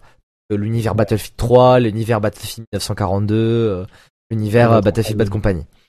Et Euh, 2042 aussi. Et 2042 aussi, oui, forcément. Voilà. Donc, euh, euh, donc voilà, on pourra mélanger tout, les armes, les véhicules de, tout- de tous ces jeux-là. Il y, aura- euh, il y aura alors, il y aura que certaines maps des, des jeux qui sont disponibles dans Portal. Par contre, il y aura toutes les armes, tous les opérateurs, euh, tous les véhicules. euh, D'accord. mais mais bon voilà. Euh, Portal. Il y a un autre mode secret. hein. ouais, alors secret. Donc on sait rien pour on, on a des ru- on a des rumeurs et il y a eu des leaks qui ont dit alors à prendre avec des pincettes hein, genre vraiment. Mais ça serait un mode scénarisé déjà. Ça par contre ça a été confirmé par euh, par Dice. Ça serait un mode qui serait plus scénarisé. Coop, euh, co- par, par escouade mais qui ne serait pas un battle royale. Et les ligues disent que ça serait un mode à la Escape from Tarkov. Ce qui rend le truc quand même relativement intéressant euh, pour ma part parce que on a on n'a pas beaucoup parlé de nos impressions euh, sur la bêta avec Aki mais nous on, est- on a été plutôt refroidi par cette bêta de manière générale. Euh... Je crois que vous êtes, vous êtes trop maintenant habitué à, à Call of et en fait Non, c'est peut-être pas votre genre à vous euh, maintenant de jouer à quoi, C'est pas c'est pas Call of parce que Call of j'y jouais avant et quand Battlefield est arrivé j'y j'y jouais. C'est juste Non que- mais à ce Call of de maintenant, tu vois, qui a Non, changé mais- la licence depuis 2019. non mais même même sans ça moi euh, Battlefield j'ai une frustration euh, immense en jouant. Parce que parce qu'il y a des il y a des frustrations de merde dans Battlefield qui sont inhérentes au jeu en lui-même. Le fait que euh, ben voilà euh, T'es un sniper, tu veux aller quelque part, il y a, tu tombes un véhicule sur ton passage, bon ben pas de chance, parce que de toute façon un véhicule tu peux rien faire contre un véhicule. Euh, hein. T'as- Non mais c'est ce que je dis. Mais ces frustrations là. C'est comme Sekiro et la difficulté. Non mais voilà. Non mais c'est pour ça que je dis. Pas je, suis plus, je suis plus vraiment la cible parce que euh, parce que voilà. Et il y a les frustrations, elles sont aussi dues au fait que euh, l'impact elle est méga réduite. Moi quand je joue à un jeu, même si je joue de manière un peu plus casu- casual, euh, quand je lance une partie, j'ai envie de gagner ma partie, tu vois. Enfin. euh, j'ai pas j'ai pas envie euh, j'ai pas envie de faire euh, bon ok euh, je me suis donné à fond de tryhard du coup parce que du coup tu joues plus en casual euh, de tryhard comme un porc pour qu'au final mon équipe elle joue le kill elle joue le KD et que euh, on perde et on, on s'en fout tu vois enfin genre c'est c'est c'est- je joue pas pour ça quoi À la, à la différence de Call of, justement, c'est moins évident de jouer le kill sur BF. Ouais, c'est Parce plus que les maps, elles sont tellement kill, euh, grandes que t'es es obligé de jouer les points parce que parfois tu te retrouves au milieu de nulle part. Bah, tu y a dis, bah, personne. je aller sur le point, il y a personne, je suis obligé d'aller sur un point, il y a personne. Ça ça c'est vrai que l'avantage c'est que ça t'oblige à aller prendre les points. Chose que Call of, euh, chose que la plupart sur Call of, quand il y a des dominations, personne ne joue les drapeaux. Enfin, il y a, il y a très peu de monde qui joue les drapeaux. Euh, je veux dire, quand on joue euh, tous les trois, on est trois à prendre les drapeaux et Ouais. le reste, ils jouent les ouais mais tu vois, tu vois ce que je veux dire? C'est à dire que dans Call of j'en ai j'en ai rien à foutre qu'il y ait deux pélos qui jouent pas le qui jouent pas le point parce que mon mon impact on va dire personnel elle est beaucoup plus importante Oui, Euh, mais là, c'est de manière générale, tu vois. Une partie 2 avec 128 joueurs. euh, Genre- toi, genre là, Là, on a fait une partie. Alors, c'était nos deux premières parties, mais genre, on a perdu nos deux parties. Moi, je sais pas pourquoi on a perdu nos deux parties. Je suis pas mort tant de fois que ça. Euh, les tickets, ils chutaient comme des, euh, comme des petits pains, euh, genre, euh, tu vois, genre, euh, t'as, t'as, t'as- vraiment un, un, ouais, et c'est encore plus évident à 128 ju- joueurs que à 64 dans les anciens BF, c'est que t'as, t'as, t'as zéro impact sur ce que tu fais dans le jeu, en fait. C'est-à-dire que tu te prends tout à la gueule et, euh, et c'est tout. Et tu te prends tout à la gueule, en fait. Si t'as un impact. En fait, c'est- parce que toi, t'as zéro impact sur le fait que ton équipe entière gagnera. Mais t'as ton impact à ton échelle. En fait, je trouve que bah ouais, c'est pas la bonne mentalité pour BF, c'est tout. Parce qu'en fait, euh, c'est pas ça qu'il faut chercher quand tu joues à BF. En fait, c'est tout simplement ce que t'essaies de, de trouver là à BF, tu le trouveras jamais, ça marchera jamais. Et en changeant tout le gameplay, toute ta vie, en changeant tous les modes de jeu, t'arriveras jamais à avoir ça. Parce que c'est de la bataille à grande échelle. Et tu gagnes pas parce que t'es tout seul. Euh, tu, tu vois, c'est tu gagnes parce que bah, finalement le groupe gagne quoi. Et et c'est tout. Et ça marche comme ça. Et c'est la fru- c'est frustrant hein, pour plein de gens. Hein. Je veux dire, euh, euh, moi je, même là euh, récemment euh, dans un autre genre de jeu là, euh, comment il s'appelait ce jeu là C'est euh, c'est Fall Guy là Non pas Fall Guy où il y avait plein de mini-jeux et tout. Les mini-jeux où on était en équipe, les Oui, mecs étaient ultra frustrés parce qu'ils disaient putain j'ai pas j'ai pas d'impact machin et tout. Ouais, mais en fait ça reste des modes de jeu qui sont fun, tu vois, et, euh, et on prend plaisir. En fait, mec, t'es sur Fall Guy, pourquoi t'essaies de tryhard Tu vois, genre c'est pas compétitif à la base, tu vois, c'est un jeu qui a été fait pour s'amuser avec des petits personnages rigolos, mettre des chapeaux. Ouais, Et, mais euh, Fall Guys, c'est pas le de jeu. Il y a le top 1, donc Et- là, Fall, Fall Guys, c'est Oui, pas, et- c'est pas la même chose parce que t'as quand même un impact sur ce que tu fais, même quand c'est en équipe, c'est pas des équipes de 128 joueurs dans Fall Guys non plus, quoi. Genre- bah ouais, Euh. mais très peu quand même, tu vois, parce qu'en vrai, euh, quand t'es vraiment splitté avec des pélos, t'es splitté avec des pélos. Et là, euh, quand t'es splitté avec des pélos, euh, ça me- c'est pareil, quoi, globalement. Mais, mais ce que je veux dire, c'est qu'en fait, force et en même temps son Ça problème. Ouais. Et bah BF, euh, sa force et son problème, c'est que bah t'as pas un gros impact, Oui, encore Je que. parle de BF. Je parle de BF. Ouais. Bah BF, t'as pas un gros impact. Et encore que. Parce que si ton escouade quand même elle est assez bonne, que tu tu défonces assez bien les points, que t'as quand même un mec au milieu qui prend un peu un véhicule et tout, il y a moyen de défendre euh, facilement à ton escouade. Hein. 3, 4 points quoi, tu vois, je veux dire, euh, tu, ça c'est faisable, tu vois, en Mais étant bien hardcore, tu- tu vois. cours partout, quoi. Mais tu cours partout, Ouais. tu joues ta vie. Mais c'est c'est ce que tu veux. Tu me dis, euh, faut jouer hardcore, tu vois. Bah là, tu joues à hardcore, c'est vrai ça. Et tu peux encore perdre. Je suis d'accord, mais tu prends n'importe quel même jeu compétitif, tu peux être le meilleur de ton équipe. On l'a vu même dans des compétitions professionnelles. Si ton équipe derrière, elle a rien fait et que toi, t'as fait 40 kills, bah ton équipe, elle gagne pas. Et t'as fait 40 kills, tu vois. Et t'es 5 pourtant, t'es pas, t'es pas à 64 dans une équipe, Oui, tu vois. oui, mais enfin, Donc, euh, là, là, là, là, c'est- là, c'est c'est sûr que l'impact, forcément, plus, mais c'est ce que je dis, c'est que ça devient un nombre de joueurs où l'impact elle est tellement minime. Ouais, mais il faut le voir par escouade. Mais en fait, genre, c'est c'est bien beau de voir par escouade, mais j'y gagne quoi en fait à voir par escouade, tu vois, plutôt qu'à avoir le la, grande image, tu vois? C'est ça le truc, c'est que en, en fait, pour moi, Battlefield aussi, et c'est ça qui était Battlefield 2, c'est qu'à l'époque de Battlefield 2, t'arrivais sur un serveur, il y avait, à l'époque, je crois que Battlefield 2, c'était quoi, 32 joueurs, ça devait être euh, du 16 contre 16, un truc comme ça?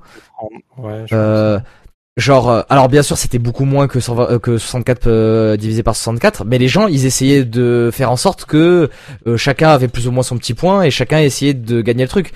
On est dans une époque en 2021 en fait où genre les gens on n'a rien à foutre de jouer en escouade. Et, euh, et c'est c'est le truc, c'est-à-dire que la, ce que faisait la force de Battlefield, voilà, euh, 15-20 ans, ben ça y est plus en fait. Il y a, plus cette étincelle et genre euh, c'est moi moi c'est moi c'est ça qui tue Battlefield aussi, tu vois. C'est c'est pas le jeu en lui-même parce que le jeu en lui-même il est est très très bon, il fait il fait très bien ce qu'il veut faire.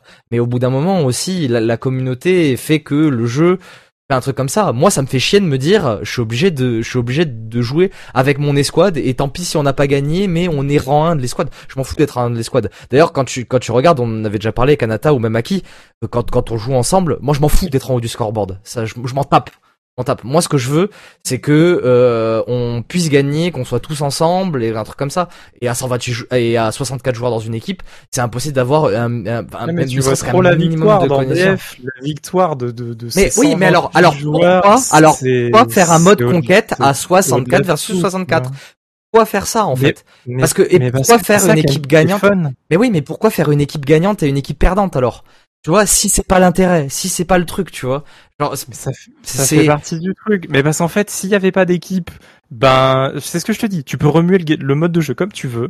Ça ne te conviendra jamais. c'est pas parce vrai que parce quoi que qu'il arrive, on est dans une guerre. Je à- suis à sûr- grande échelle. je- si on je était suis- dans une bataille que d'escouades, ça marcherait pas non plus. parce je que- suis je suis sûr bah regarde, tu vas voir, tu vas voir, tu, tu vas voir, je suis persuadé que Hazard Zone, ça va être ça, ça va être des batailles d'escouade à 128 joueurs sur des grandes cartes et je peux te dire que ça va être le mode qui va être le plus joué. Après, est-ce que ça sera non, il y aura des modes avec moins de joueurs quand même. Ça sera pas forcément. Je je sais pas ce que ça va être je sais pas ce que ça va être Hazard Zone, mais moi je Non, le sens. pas Hazard Zone, Attends, mais euh, Genre si sur si DS1, il y avait pas que des. si les 64. si les si les battle royale Ouais, si les battle si des les, maps, euh, si les battle royale marchent aussi bien, c'est aussi pour ça. C'est que les gens ont l'impression d'avoir un impact et en fait, si tu veux pas avoir d'impact, tu fais un deathmatch en fait. Et voilà, on s'en fout là de qui a gagné dans un deathmatch. Le problème c'est que là Battlefield c'est pas un deathmatch.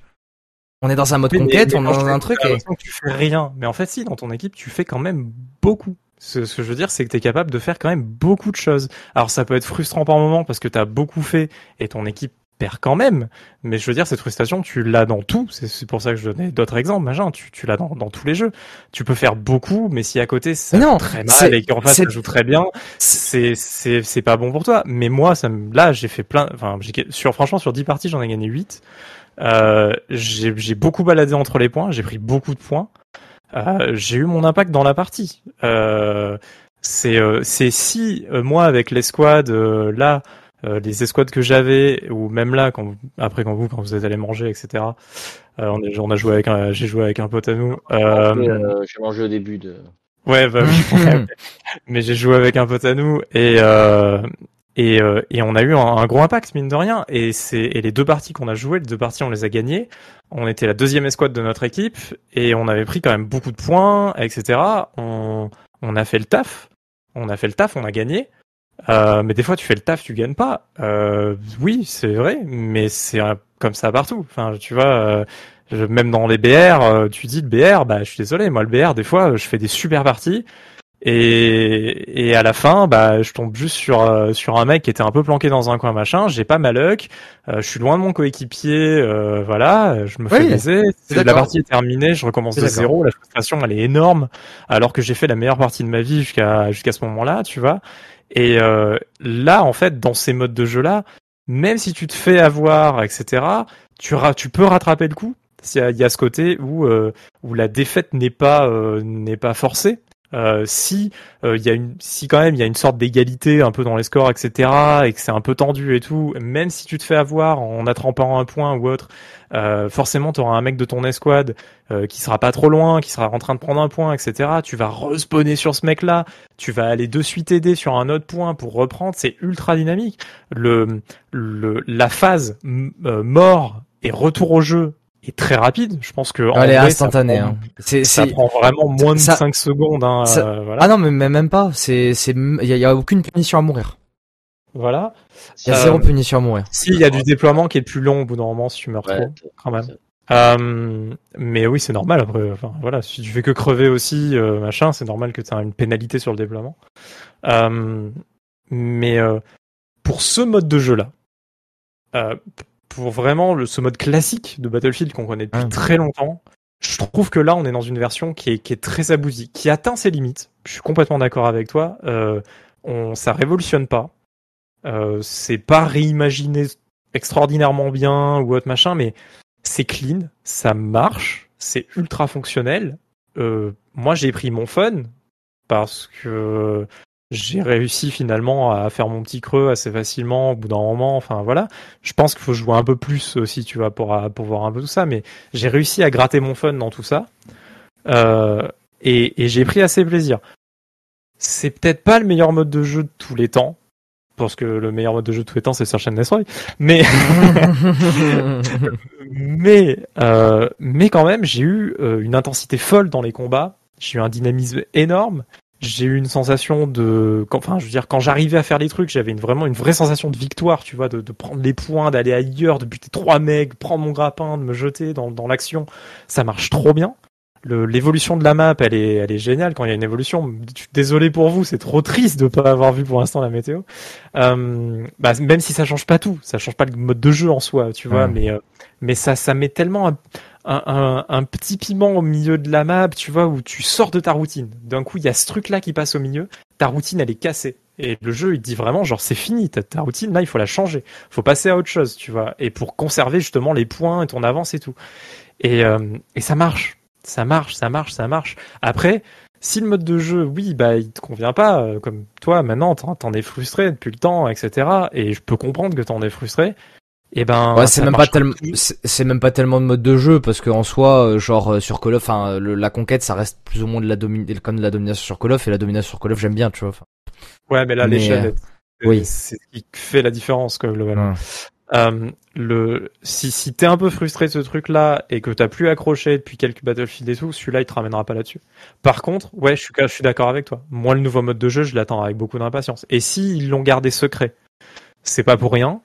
Et s'ils ont dit que c'était pas un battle royale, c'est pas pour rien. Parce que je pense qu'en fait là, ils vont essayer de cibler finalement des gens qui en ont marre des battle royales. Mm-hmm. Et, et où le, le grand échelle simple FFA pas trop compétitif parce que mettons d'accord le ce mode conquête là machin oui. pas compétitif pour un sou non hein, clairement pas c'est du fun immédiat tu tu butes tout le monde machin voilà euh, je pense que là ce mode de jeu là en fait il va donner en fait, le mode compétitif, j'y pensais d'ailleurs la dernière fois. Je pense que moi, je, moi, je, je, trouverais beaucoup plus mon fun à me dire, tu vois. Alors là, là, je vais partir dans un truc, hein, mais à me dire, euh, je, je, poste un message sur Reddit et je fais, les gars, venez, on fait un truc entre gens qui ont envie de jouer, euh, mais de jouer vraiment, tu vois. Genre d'aller jusqu'au bout du mode et de se dire, euh, ok, on prend 60, 64 joueurs, enfin 128 joueurs, tu vois, qui viennent un soir et on se fait une partie, mais où tout, tout le monde communique un peu à la, au mode euh, un raid dans un MMO, tu vois. Ouais. Et il y en a qui font les chefs de machin, t'as des petits chefs d'escouade, mais en plus t'as un peu des chefs d'armée, des machins, et on joue au mode de jeu, tu vois. On joue au mode de jeu, on va à fond dans le truc. Là, je pense que tu vois, par exemple, je prendrais vraiment mon pied, par exemple, tu vois. Mais là, c'est le côté, c'est triste à dire parce que je considère pas vraiment Battlefield comme un jeu compétitif. Euh, enfin, c'est un jeu compétitif, mais pas un jeu, un jeu vraiment e-sport, on va dire, tu vois. Ouais, ça a jamais trop marché. Mais euh, mais j'aime bien quand même avoir mon truc où euh, ben je me dis euh, genre euh, je peux avoir ma petite impact même si je suis pas le joueur le plus enfin au-delà de me dire où je suis le joueur le plus fort et c'est moi qui devrais avoir l'impact dans dans la game machin et tout hein. mais me dire j'ai envie de jouer au jeu à fond et ça me frustre que la communauté, ben, elle joue pas le jeu à fond, tu vois. Et, c'est hyper frustrant. Et bon après, à ça se rajoute toutes les petites frustrations qu'on a, dont on a déjà parlé, euh, les véhicules, les machins, les trucs, et, trucs dans mon style de jeu euh, me frustre un peu. Mais ça encore, c'est même pas tellement plus gros. C'est moi, ça, moi, ça m'emmerde d'arriver sur un serveur et de me dire euh, bon, ok, je vais y aller, je vais juste faire des kills et puis voilà, ça va être rigolo. Ça, ça, m'amuse pas quoi. Juste. Après là, dans la bêta, il y a rien pour aussi te faire jouer le FFA à fond. Euh, mais ça a été annoncé qu'il allait avoir justement ben, euh, des skins à avoir en faisant, euh, tu vois, un ça, peu du coup, ça, ça, du coup, ça m'intéresserait un peu plus parce que je me dis, je joue pas pour rien, tu vois. Ah, au moins je perds, mais je joue pas pour rien, tu vois. Ouais. parce que bah, on, est d'accord de toute façon si on prend la base de la base de toute façon on joue pour rien dans tous les cas c'est pas parce qu'on a eu un skin que ça va changer notre vie voilà mais la reward quand même est, est importante la, la, la, reward est importante et euh, et, et pour l'instant jusqu'à présent je, je parle pas pour ce 2042 et pour enfin pour cette bêta oui mais c'est c'est pas euh, ça reflète pas non plus le la totalité du jeu. C'est que dans BF de manière générale t'es jamais rewardé à part enfin débloquer une arme quand t'arrives à monter ton niveau de joueur. Ouais. Mais bon une arme ça dure 5 minutes. Moi j'aime bien euh, j'aime bien avoir mon petit camouflage, avoir mon petit, mes petits accessoires, euh, avoir ah, mes petits machins. T'es plus, ah, t'es plus, euh, t'es plus Call of Duty et puis c'est tout. Hein. Non, mais là, s'ils font des battle pass justement, des trucs, ce qui, ce qu'ils ont l'air de, bah, d'avoir piqué un peu à Call of, hein, d'ailleurs, hein, et puis, et tant mieux, hein. Et, et, et, et, et, tant, et, tant, mieux en fait, parce que en fait, ça, ça donne une incentivité, c'est-à-dire que un jeu compétitif, un jeu comme un Valorant ou un CS, je peux y jouer pour du beurre parce que mon intérêt il est dans la compétition et le côté compétitif. Un jeu comme Call of ou Battlefield euh, beaucoup plus casual dans l'idée, euh, ben j'ai envie de jouer pour autre chose que la compétition aussi et de me dire euh, ah je débloque mes petits machins, ah, je débloque mes petits trucs, mon petit battle pass j'ai atteint le machin. Voilà aussi quoi. C'est ça aussi. Et là là pour l'instant du coup c'est pas cette bêta qui va me convaincre. C'est pas cette bêta qui va me convaincre. J'attends beaucoup le mode Portal pour pouvoir euh, pour, pour pouvoir créer mes propres expériences et jouer à ma façon. Euh, et euh, j'attends beaucoup le mode Hazard Zone qui, je pense, je pense que ça va être le Warzone Killer en vrai. Hein. J'y pense réellement. J'y pense réellement et j'y crois et j'ai envie d'y croire. J'ai envie d'y croire. J'attends de eh voir. Ben, on verra. Parfait, ouais, évidemment, hein, wait and see, on verra. En fait, ils ont tellement rien dit que qu'en fait, c'est notre imagination là qui est en train de travailler plus qu'autre chose. Donc, euh... vu qu'ils n'ont rien dit, ça me fait un peu peur justement. Mais bon, on va voir. Non, je pense qu'ils veulent au contraire faire une grosse annonce dessus. Euh, soit ils veulent faire une grosse annonce, soit ils... déjà, déjà, je pense que ça sera, c'est un, un peu un secret de polichinelle parce que tout le monde le dit et voilà. Mais ça sera gratuit ce mode. C'est-à-dire que comme Warzone, euh, genre tout le monde pourra télécharger. Ils veulent faire une Warzone. Hein. Ils veulent faire une Warzone. est sorti sans Warzone. Warzone est sorti après, gratuit. Ça a ramené des joueurs et bam, carton. Ils hmm. veulent faire une Warzone. Donc euh, on va voir s'ils vont réussir ou pas. C'est un, c'est un gros gros pari, hein. Attention. Hein. Mais, euh, mais franchement, franchement, si les rumeurs sont vraies et que c'est un Tarkov, mais avec le gameplay BF, waouh. Wow. franchement, euh, je veux dire, scénarisé en plus parce qu'apparemment c'est ce qu'ils ont dit, c'est qu'ils veulent scénariser un peu le truc et tout par rapport à l'histoire qu'on a déjà vu des vidéos, si vous avez déjà vu les short films qui sont sortis et tout. Mm. Euh, euh, ça peut être ça peut être incroyable. Hein. Des bots? Avec des bots, t'imagines? Oh, Je pense que en vrai, il y a, y a moyen. Euh, D'ailleurs, ça en parlait, je crois. Il y a moyen que en plus des escouades, il y ait des bots parce que dans le alors là speculation. Euh, le ce qu'ils ont dit, c'est que euh, dans, dans le la cinématique qu'on a vue, je vais arriver à parler, hein, vous inquiétez pas. Euh, dans la cinématique qu'on a vue là, le short film, euh, machin et tout, on voit donc le principe des des sans patries, machin, bon la base de BF 2042 où en gros tu vas pas jouer des gens dans un camp, mais plutôt des opérateurs qui sont des mercenaires et qui se vendent au plus offrant.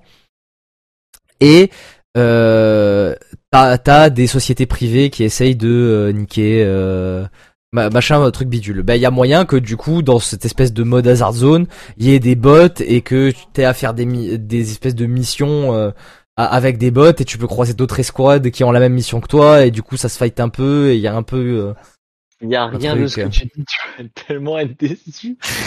J'ai tellement de trucs là que. moi, moi, franchement, C'est- rêvé hein, comme mode de jeu. hein. Ça va être un peu un Rainbow Six avec du Fortnite et en même temps mélangé avec une sorte de Call of Duty. non, mais, Ah, euh, Euh, mais non, mais pas du tout. Mais euh, et un bref, peu de ouais. Forza dedans, tu vois, enfin vraiment un peu tout. euh. Ça- Ça match pas mal, hein. j'aime bien cette idée. Hein. moi, Il y je, moi, je, dedans. Moi, je pense que vous allez être surpris. Retenez mes mots, vous, vous allez être surpris. Et je pense que je je- suis pas très loin de ce qui va se. En train de retenir, euh, on ira sur YouTube. Ah moi le moi le moi le côté Tarkov ça me tente de ouf. Euh, Tarkov je l'avais euh, je l'avais baqué, euh, j'ai j'ai j'ai mis toute ma thune et j'ai joué 4 heures. Mais euh, mais c'est comme ça Citizen, j'ai mis toute ma thune et j'ai joué 4 heures. Euh, non mais euh, on on va suivre ça et puis vraiment euh, grosse hype en tout cas moi sur ça et puis euh, puis de toute façon le jeu on l'a maintenant. Mais on moi en vrai je l'ai beaucoup pour Portal donc euh, et Oui. je sais que toi aussi euh, Diablo c'est un peu le cas. Portal nous nous tente beaucoup parce que bon bah il y a le côté euh, Ah, euh, Smash Bros Ultimate. Non Ouais. mais Il y, a, il y GLaDOS surtout, donc c'est ça qui est pas mal. Quoi. euh, incroyable. Qu'est-ce qu'il a dit GLaDOS. Ah, il y a GLaDOS, putain. Ah putain, le, le mec il nous Ah. casse les couilles avec des Valve et Steam et Half-Life toute la journée quoi. Il comprend pas une blague de Valve. Putain, mais tu parles de moi, c'est moi qui, bah, je casse pas les couilles, moi. Laisse-moi tranquille. Tu connais Alpha Falix euh Bon, mais je crois qu'on va conclure cette émission qui est beaucoup trop longue euh, beaucoup pour cette première. C'est, c'est la Ouais, première, mais- c'est la première. On avait des choses à dire. J'avais des choses à dire, on va dire. En fait, on avait besoin d'un peu tout larguer pour euh, la semaine prochaine, enfin la semaine prochaine, dans deux semaines, revenir dans un format euh, zen, tranquille, autour de débats. Euh... Back, Back 4 Je Blood dans deux semaines. Back 4 Blood dans deux semaines. Oh là là, est-ce qu'on tease des sujets Il y a trop de trucs. Est-ce qu'on tease des sujets Bah, Back, Back 4 Blood, faut en parler. Je pense qu'on va tous y jouer à Back 4 Blood. Donc, euh, On va jouer à Back 4 Blood. Il y a la CitizenCon, donc je, je pense que je parlerai très légèrement euh, de Star Citizen et Squadron 42. Euh, c'est mon petit peu truc à moi. Bon, à la limite, Euh. on peut inviter joueur du grenier. Euh, J'ai j'ai ma carte euh, Star Citizen. J'ai claqué plus de 1000 balles pour avoir ça et encore faut payer encore pour avoir ça. Euh, et donc euh, et donc euh, on parlera quand même voilà Back 4 Blood, je pense qu'on parlera de ça. Et puis euh, puis on, on on parlera de Metroid, euh, je pense aussi, c'est sûr. Euh, Ça va être ça va être riche, on va avoir des belles émissions à venir en tout cas euh, jusqu'à Noël. Euh, ça va Pensez- être bien. pensez à vous abonner, activer la cloche, mettre un pouce bleu, mettre un commentaire. Call to action. Parlez-en à vos amis. Parlez-en à vos amis. Partagez-nous. Si ça vous a plu. ce que vous avez pensé du podcast. N'écrivez surtout on va- pas dans les commentaires. Rien, Je vais, quoi. je vais faire, je vais faire un petit clin d'œil à la chaîne Code QG qui à chaque fois en début de vidéo euh, pour euh, forcer, enfin pour euh, inciter les gens à mettre des commentaires, ils mettent des trucs genre euh, écrit euh, qui tu voudrais euh, qui gagne le match euh, PSG Lyon euh, machin, euh, rien à voir, euh, tu sais. euh. Ah ouais, ça va, ça va être bien. hein. Les commentaires vont être vraiment stylés. hein. Bon, allez, on va conclure cette émission. Vraiment, on se retrouve donc dans deux semaines ou dans deux mois Ah. ou dans deux ans Comme pour la prochaine pour la prochaine émission. Suivez Twitter, on, on annonce en général euh, quand sort un peu les podcasts et tout. Et puis euh, et puis les lives aussi. Et donc, euh, eh ben, je, on vous dit ciao ciao, portez-vous bien, et puis euh, à dans deux semaines. Ah. Salut, bye.